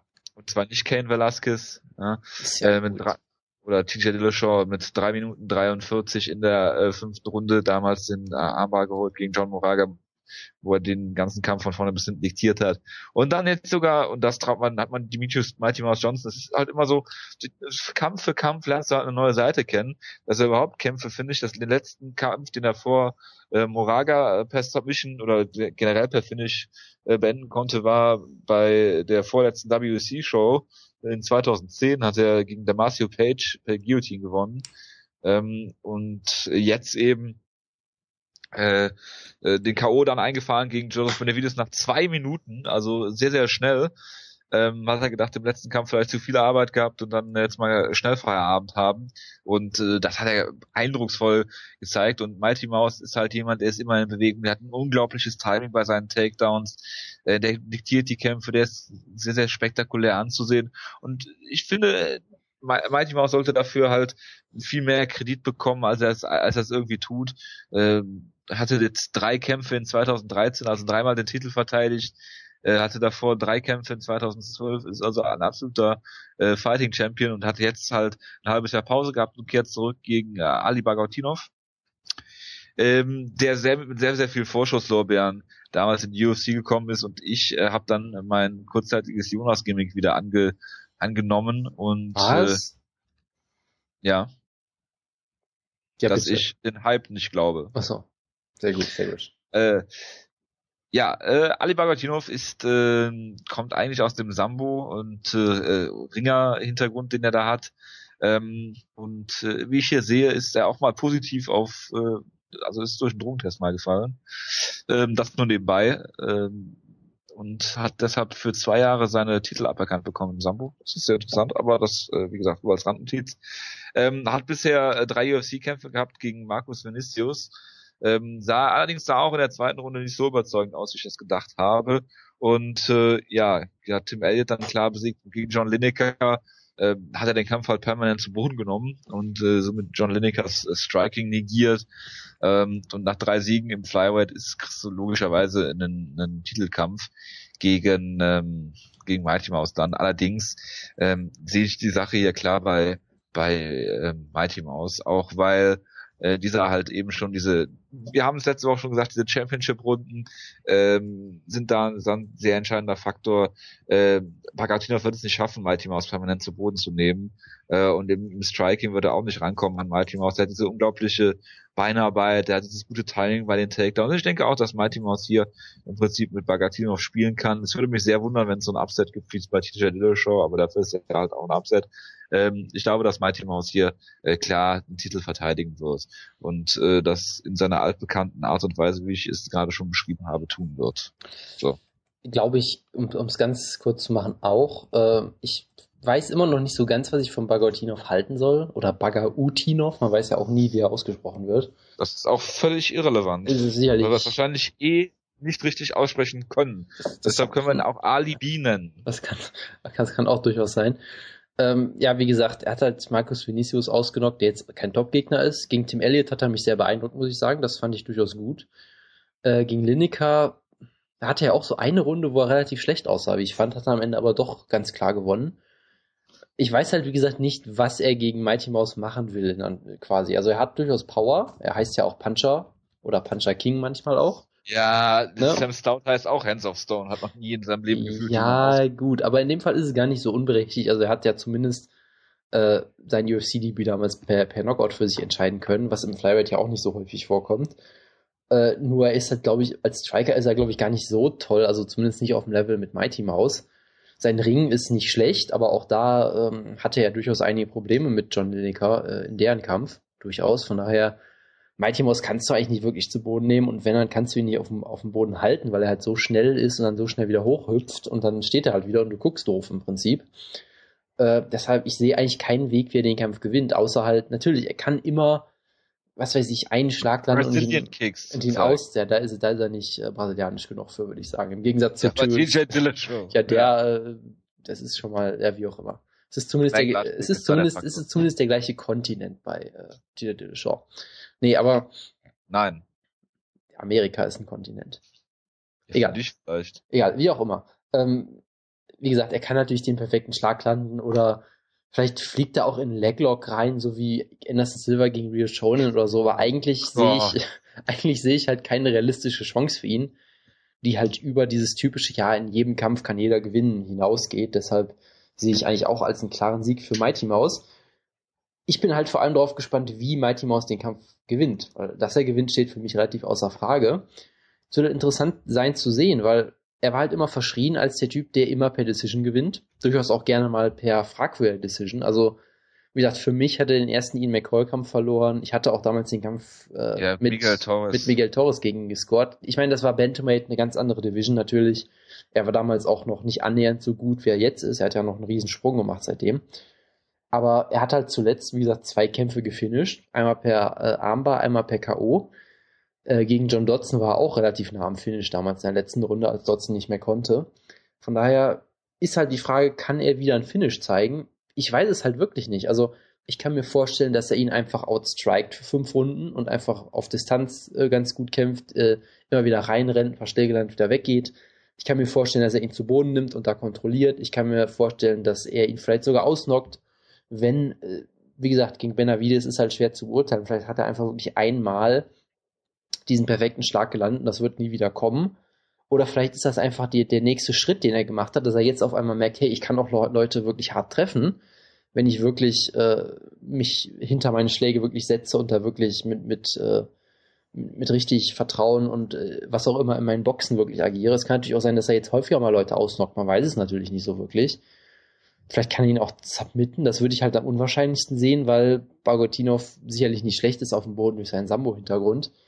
Von daher, ich finde ähm, Ist das so? Ja, das muss nicht immer so sein. Ich weiß, ich weiß, ich weiß. Aber ich würde, es würde mich trotzdem überraschen, wenn Mighty Mouse da eine Submission holt, sagen wir es mal so.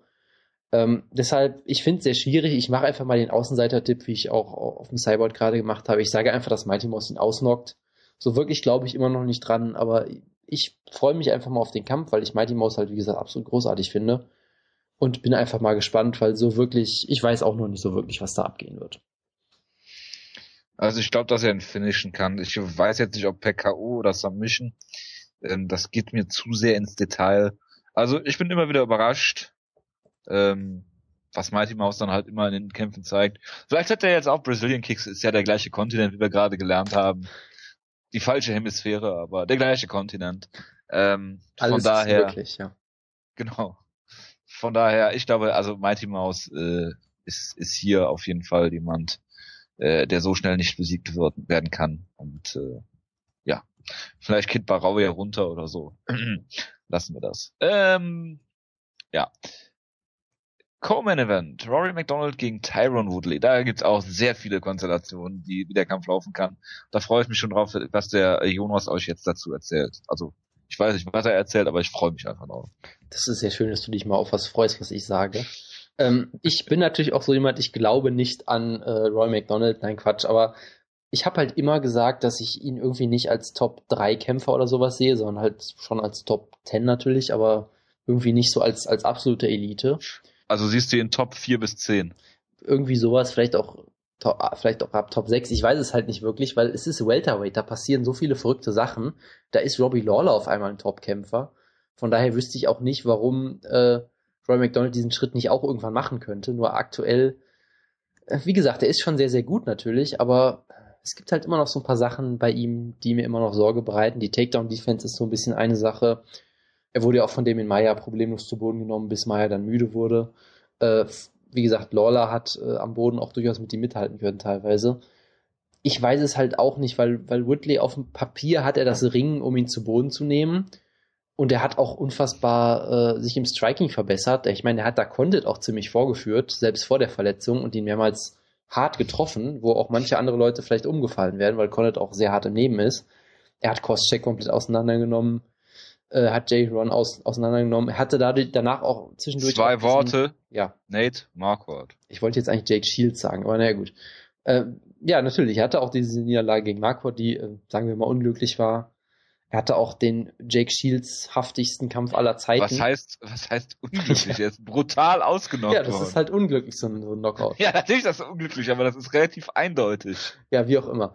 Ähm, ich habe halt den, ich habe halt das Gefühl, dass er schon noch einen Sprung gemacht hat in der UFC den Jake Shields Kampf mit anderen Punktrichtern gewinnt er den auch. Das war sicherlich auch eine fragwürdige Entscheidung. Trotzdem sah er da natürlich nicht gut aus.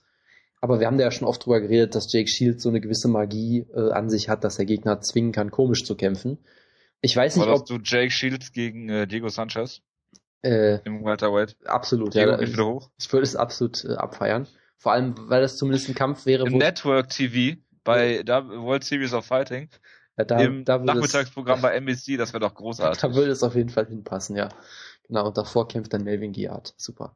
Nee, aber ich weiß es halt nicht. Also, in den letzten zwei Kämpfen sah er auf jeden Fall super aus. Ähm, auch gegen Condit. Ich meine, das war natürlich eine blöde Verletzung, aber trotzdem eine wunderbare Leistung von Woodley bis dahin. Die kann man ihm da auch nicht wegnehmen für.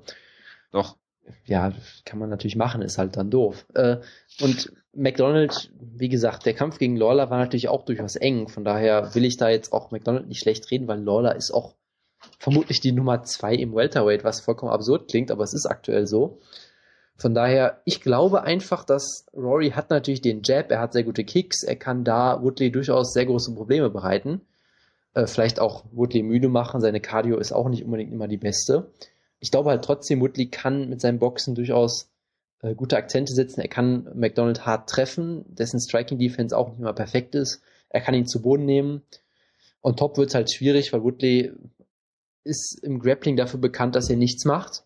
Und McDonald ist jetzt auch kein so schlechter Grappler vom Rücken aus, glaube ich. Ich meine, Jack Ellenberg hat ihn einmal zu Boden genommen und war sofort in der Rubber Guard, glaube ich, oder irgendwie sowas in der Art. Von daher McDonald kann vielleicht auch den Kampf vom Rücken aus gewinnen oder ihn zumindest müde machen und zermürben, sodass er dann vielleicht eine, eine Decision holt am Ende. Also es ist ein sehr interessanter Kampf. Ich finde ihn sehr spannend. Wir müssen natürlich auch darüber reden, dass es natürlich äh, ein Number, Number One Contender Kampf ist, genau wie äh, Matt Brown gegen Robbie Lawler es auch ist, was interessant ist. Ich weiß nicht, wie sie das hinkriegen wollen, aber gut. Äh, und Hector Wir Lombard. hoffen, dass sich jemand verletzt. Und Hector Lombard gegen Dong Kim ist natürlich bestimmt auch ein Title Eliminator. Ähm, ich tippe am Ende auf Woodley per Decision in einem engen Kampf, aber ich weiß es wirklich nicht. Also in dem Kampf, da freue ich mich sehr drauf, da könnte ich mir auch viele Ausgänge vorstellen. Bitteschön. Ja, ich habe dir leider nicht zugehört, weil du von Anfang an totalen Quatsch erzählt hast. Sehr gut.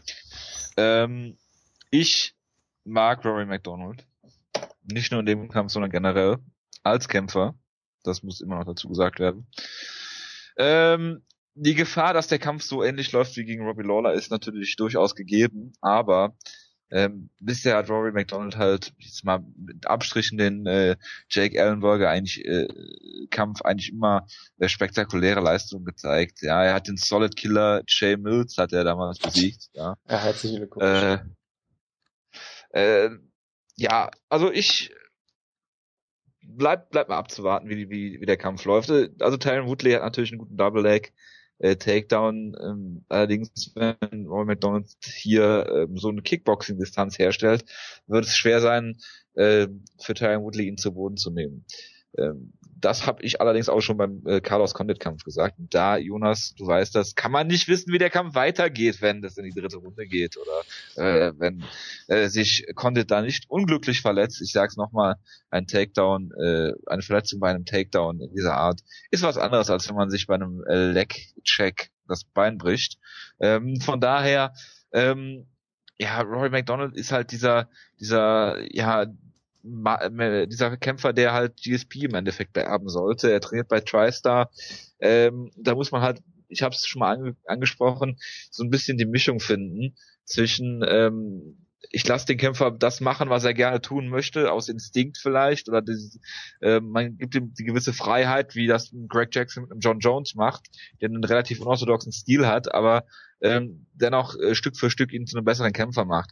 Man hat das gesehen in diesem Jake Ellenberger Kampf, dass er an seinem Jab da sehr gearbeitet hat und den Kampf von, von außen da sehr, sehr klar bestimmt hat. Das war natürlich für den einen oder anderen langweilig. Ich fand es sehr, sehr beeindruckend ähm, in dem Kampf und dann gegen Robbie Lawler, dann ist halt ein bisschen was anderes gefragt. Ich glaube ähm, manchmal, dass ein Rory McDonald halt schwer einen Plan B hat, wenn es halt äh, nicht so läuft. Im Robbie Lawler Kampf ist es Split Decision gewesen. Warum das eine Split Decision ist, ist mir auch eigentlich rätselhaft.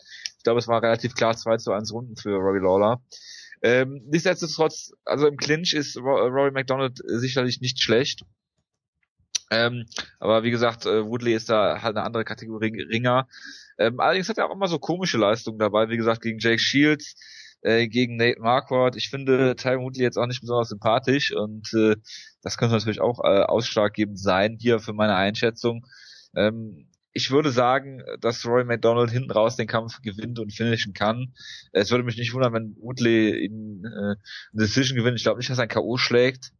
Ja, aber ich glaube, dass Roy McDonald hier, ähm, wie gesagt, wenn er, wenn er in der Kickboxing-Distanz bleibt und den Kampf von außen diktiert, bestimmt und vielleicht auch über, über einen Clinch und Takedown holt. Ich glaube nicht, dass das unmöglich ist gegen Tyron Woodley.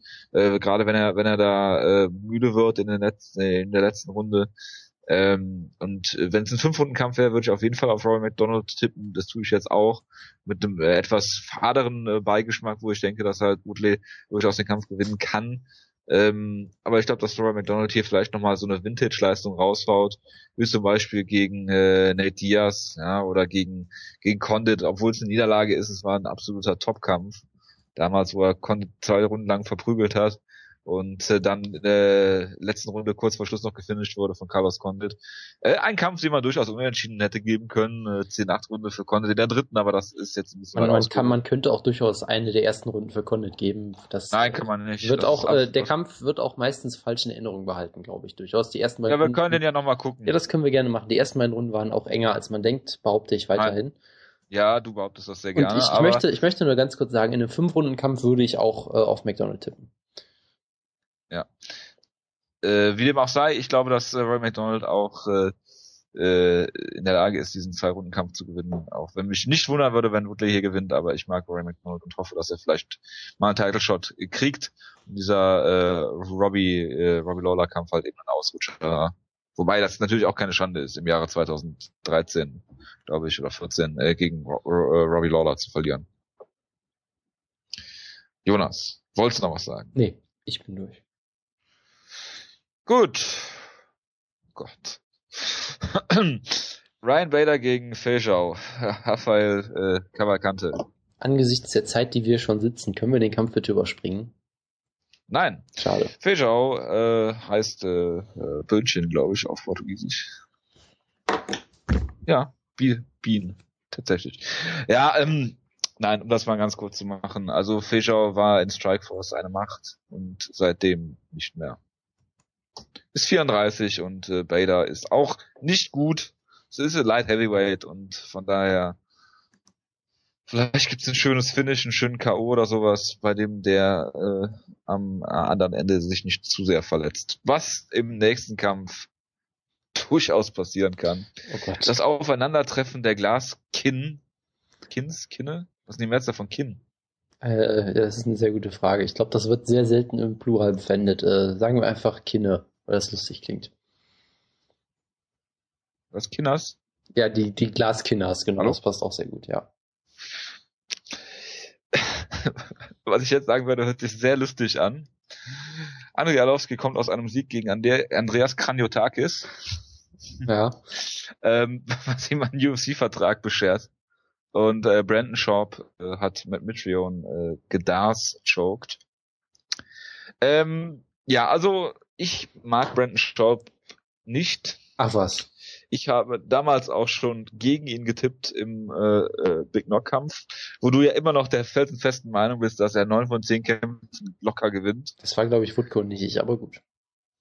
Du hast Wutke da mit Sicherheit äh, beigepflichtet. Das ist wieder so eine Aussage, die du mir immer wieder in den Mund legst, von der ich nichts mehr weiß. Aber gut, mach einfach mal weiter. also An Ist ja, Andrei Arlovski ist ja auch nur geholt worden in UFC im Prinzip, damit er äh, irgendwann gegen Ron Nelson kämpfen kann und man das dann so aufbauen kann, dass er der letzte ist äh, gewesen ist im Jahre 2008, der äh, Ron Nelson ausgenockt hat. Er hatte äh, danach Fedor am Rande einer Niederlage, äh, dann hat er äh, ja die eine oder andere unglückliche K.O.-Niederlage, ähm, was ich nicht so richtig weiß, ob er über, ob er noch diese K.O.-Power hat, die er früher hatte. Ähm, ich denke aber für Brandon Sharp würde es reichen. Also Andrea Lowski hat gar keine so schlechte Takedown-Defense. Ähm, er hat allerdings auch schlechte Striking-Defense. Ähm, das heißt, wenn du ihn triffst, dann ist er halt relativ schnell ja, angeschlagen oder ausgenockt. Also das ist jetzt nicht so die Kunst, dass da der ein oder andere Schlag von Sharp durchkommen kann, ist auch klar. Ähm, er hat jetzt gegen Mitrion im Stand nicht so gut ausgesehen, hat den Kampf zu Boden genommen. Das macht er eigentlich immer, wenn er nicht gut aussieht. Ich glaube aber, dass es schwerer ist, äh, einen Andrei Arlovski zu submitten oder am Boden zu halten wie einen Lava Johnson oder einen Matt Mitrion. Damit lehne ich mich, glaube ich, nicht weit aus dem Fenster. Und ich tippe hier auf einen K.O.-Sieg, weil Brandon Sharp ja auch sich gerne treffen lässt, auch von Big Ben Rothwell zum Beispiel. Ich glaube, dass Arlovski in der ersten oder zweiten Runde per K.O. gewinnen wird. So.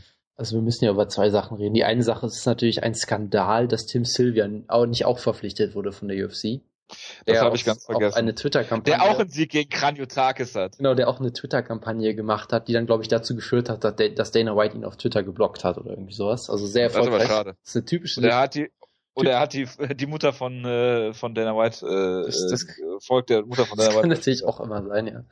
Äh, Ich muss sagen, ich habe sehr große Kopfschmerzen, als ich das mit Arlovski gehört habe, bekommen.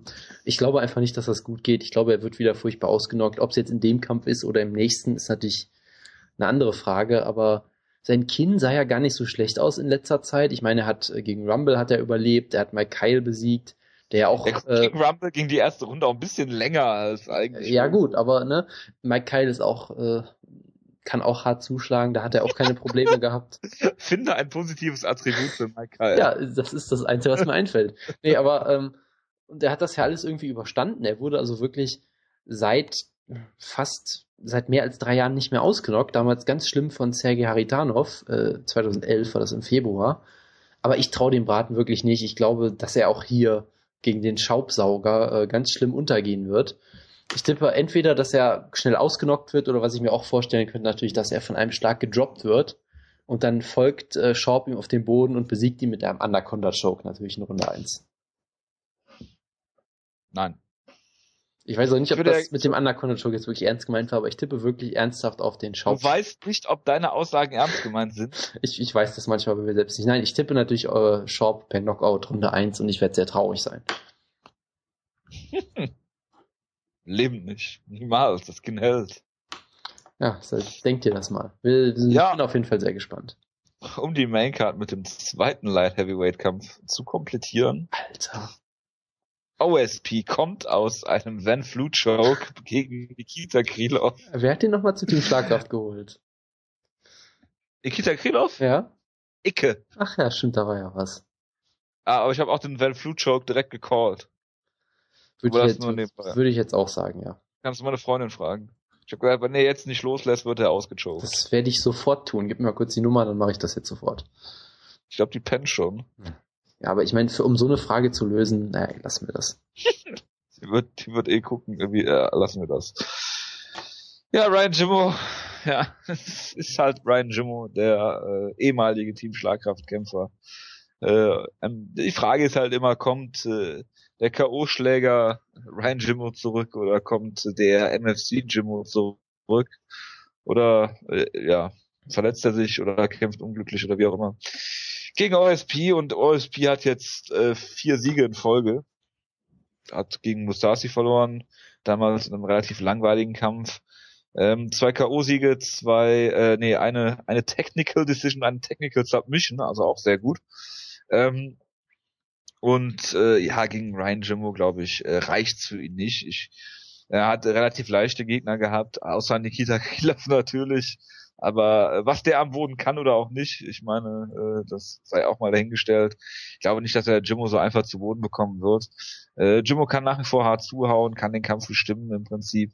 Äh, und ich glaube, dass äh, Jimmo den Kampf hier äh, kontrollieren kann und äh, dann im Endeffekt vielleicht eine Decision gewinnt. Ich glaube, er gewinnt eine Decision. Oder schlägt die K.O. Ich glaube, Ryan Jimmo all the way. Ich mache das ganz kurz. Ryan Jimmo wird per Split Decision natürlich gewinnen. Ich kann auch jetzt ankündigen, ich werde diesen Kampf mit Halbpunkten scoren und mal gucken, was dabei rauskommt. Ach ja, ich vergaß. Und ähm, Hast du den Sukuju-Kampf bei Bellator eigentlich auch mit Halbpunkten gescored? das, der war ja ein Finish in der ersten Runde. Das musste ich dann nicht machen. Und wir, nein, wir Ja. werden jetzt nicht mehr über Bellator reden. Doch, das habe ich mir zum Schluss aufgehoben. Oh, Alter. Ja, bitte, dann machen wir jetzt bitte Schluss mit der Card, weil danach kommt auch nichts mehr, was mich irgendwie interessieren würde. Mike Easton gegen Yves Jabon. Ich sage ja nichts, was mich interessieren würde. Tja. Und der Herr Bang kämpft. Ja, der Herr Bang, den, den drücke ich natürlich die Daumen. Wir können auch gerne einen Bang-Count machen für den Kampf. Aber Taeyun Bang. äh, mehr müssen wir darüber Ja. auch nicht zu sagen. Zwei Sachen habe ich noch, ich habe es gerade schon erwähnt. Diego Sanchez hat, äh, ich glaube, drei Cut-Verletzungen sich zugezogen. Ähm, es ist auf jeden Fall ein Over. Vielleicht zwei, drei, vier. Es ist im Prinzip auch egal. Das hat Es eh jeder auf Over getippt, glaube ich. Nein, Nicht? der gute äh, Down, Downfall of Gaia hat, glaube ich, Ja, der ist, dann, der ist dann selbst schuld. hat Under getippt. Tja. Tja, dann, Jetzt haben sogar mehr Leute hier. ach oh Gott, dann, ja, dann sollen die selbst zählen. So, ich ich gucke mir den Kampf nicht an. Tja, es haben drei Leute auf äh, Under getippt. Ist ja unfassbar. Ja, du musst, du musst den Kampf wohl noch mal gucken, Jonas, damit wir auch eine zweite unabhängige Meinung haben. Das letzte, Jonas, für dich. Ähm, Bellator hat ja wieder einige ähm, Ja, Be neu. Bellator war wirklich das letzte, ja. Bellator hat einige neue Leute verpflichtet als äh, seriöse MMA-Promotion, erwartet man das von denen natürlich auch. Und äh, haben Eric Prindle dann in den Co-Main Event gesteckt und haben es als Main Event promoted, das ist praktisch schon, ja. Eric Prindle gegen äh, äh, den guten äh, Colossus James Thompson und haben ein unsagbar lustiges Hype-Video dazu gemacht, wo sie im Prinzip eigentlich die ganze Zeit, glaube ich, gelacht haben, als sie es, als es produziert haben. Und im Prinzip, und im Prinzip haben sie auch die ganze Zeit gesagt, dass der Kampf scheiße ist, mehr oder weniger. Sie haben auch wirklich gesagt, äh, es ist kein Kampf für Leute, die Technik sehen wollen oder sonst irgendwas. Und wir haben ja über den Nutshot Heard Around the World geredet. Also eigentlich war klar, dass es ein Freakshow-Kampf ist, aber ich finde das gut, weil genauso solltest du so einen Kampf dann auch ähm, ja, ver, ver, äh, ver, äh, vermarkten. Wo- Wohingegen die UFC, die hätte den Kampf als äh, High-Level-Heavyweight-Kampf ver, äh, verkauft, vermutlich. Und da hat Bellator auf jeden Fall alles richtig gemacht, weil ich meine, jeder MMA-Journalist und Fan, was auch immer, hat sich über diesen Kampf lustig gemacht. Und die haben aber alle trotzdem dieses Video abgefeiert, weil es so geil war. Ja, aber sie haben sich ja selbst über den Kampf lustig gemacht. Das ist ja gerade das Ja, Lustige. ja, das ist ja das Schöne daran. Du, du musst halt äh, das auch mal schaffen, dich nicht so ganz ernst zu nehmen. Äh, wohingegen die UFC, wie gesagt, bei der UFC ist halt jeder Kampf geil und alle Kämpfer sind geil. Und dann ist halt am Ende keiner mehr geil. Das hätte auch, ja, lassen wir das. Gut, dass Wutke nicht dabei ist und sowas hört. Sokoju, hast du nicht geguckt? Äh, nein. Ist Sokoju jetzt back? Offenbar ja. Bei dem Gegner weiß man es natürlich nicht, weil der Gegner jetzt, glaube ich, auch nicht so ganz gut war, aber naja. Ja gut, er hat sich jetzt von seiner Niederlage gegen äh, Konstantin Erokin äh, und äh, Evgeny Erokin, das Brüder? Ah, Kann ich dir jetzt nicht sagen. Ich habe den Rekord von seinem Gegner jetzt nicht studiert, muss ich zugeben. Wie dem auch sei. Ja, ähm, was ich diese Woche, die, äh, diese Woche heute auf Twitter gelesen habe, äh, wo ich hier gerade Sokojus Kampfrekord ansehe, es äh, wird spekuliert über einen, äh, in Japan über einen Kampf zwischen Team Schlagkraft Jan Blachowitz gegen Shogun Hua. Du hast dazu natürlich keine Meinung, ne? Äh, ja, also es wird halt aktuell, also Blachowitz selber hat schon gesagt, dass er da nichts von weiß, glaube ich. Von daher würde ich einfach mal abwarten, ob da was bei rumkommt oder nicht. Es wäre auf jeden Fall ein ziemlicher Abstieg für Shogun natürlich, aber äh, eine gute Gelegenheit für Team Starkraft. Deshalb warten wir einfach mal gespannt ab. Gut, dann äh, war es das, glaube ich, für heute. Ich hoffe es, ja. Oder hast du noch was, Jonas? Willst du noch einen raushauen? Willst du mir irgendwas in den Mund legen? Nee, danke, du. Da habe ich jetzt wirklich keine Lust mehr zu. Gut, dann äh, war es das auch von meiner Seite. Ich wünsche euch äh, viel Spaß beim Hören. Hoffe wie immer auf zahlreiches Feedback, werde wie immer enttäuscht werden von euch. Und äh, ja, dann hören wir uns nächste Woche wieder. Es wird ein UFC Review geben. Ich weiß gar nicht, gibt es noch ein Preview? Müssen wir aber noch irgendwas reden dann? Äh, das weiß ich nicht. Ich bin jetzt auch zu faul, um zu gucken. Ich nicht. Ich bin nämlich Profi und werde das äh, durch geschicktes Füllen mit sinnlosen Sätzen. Leider wird es kein Preview geben, aber wir können eigentlich nur das Preview machen für in zwei Wochen danach dann, weil dann steht nämlich die große Neuseeland-Show auf der K äh, an. Oh, für die UFC, lieber Jonas. Nate Marquardt gegen James Cejudo im Middleweight. Vielleicht Talali gegen Roshaw. Vielleicht könnte Woodke für die Show ja mal sein Comeback machen und ich setze ihn mal aus oder so. Da ist er bestimmt total nein, gehypt. Nein, nein, nein, nein. Nein, nein, nein, nein, nein. Du warst auf jeden Fall mit. Schade. Und drei Prelim-Kämpfer haben einen Wikipedia-Artikel. Das ist hervorragend. Gut, dann wünsche ich euch eine schöne Restwoche. Es hat dann ja doch noch geklappt mit dem Taping gestern.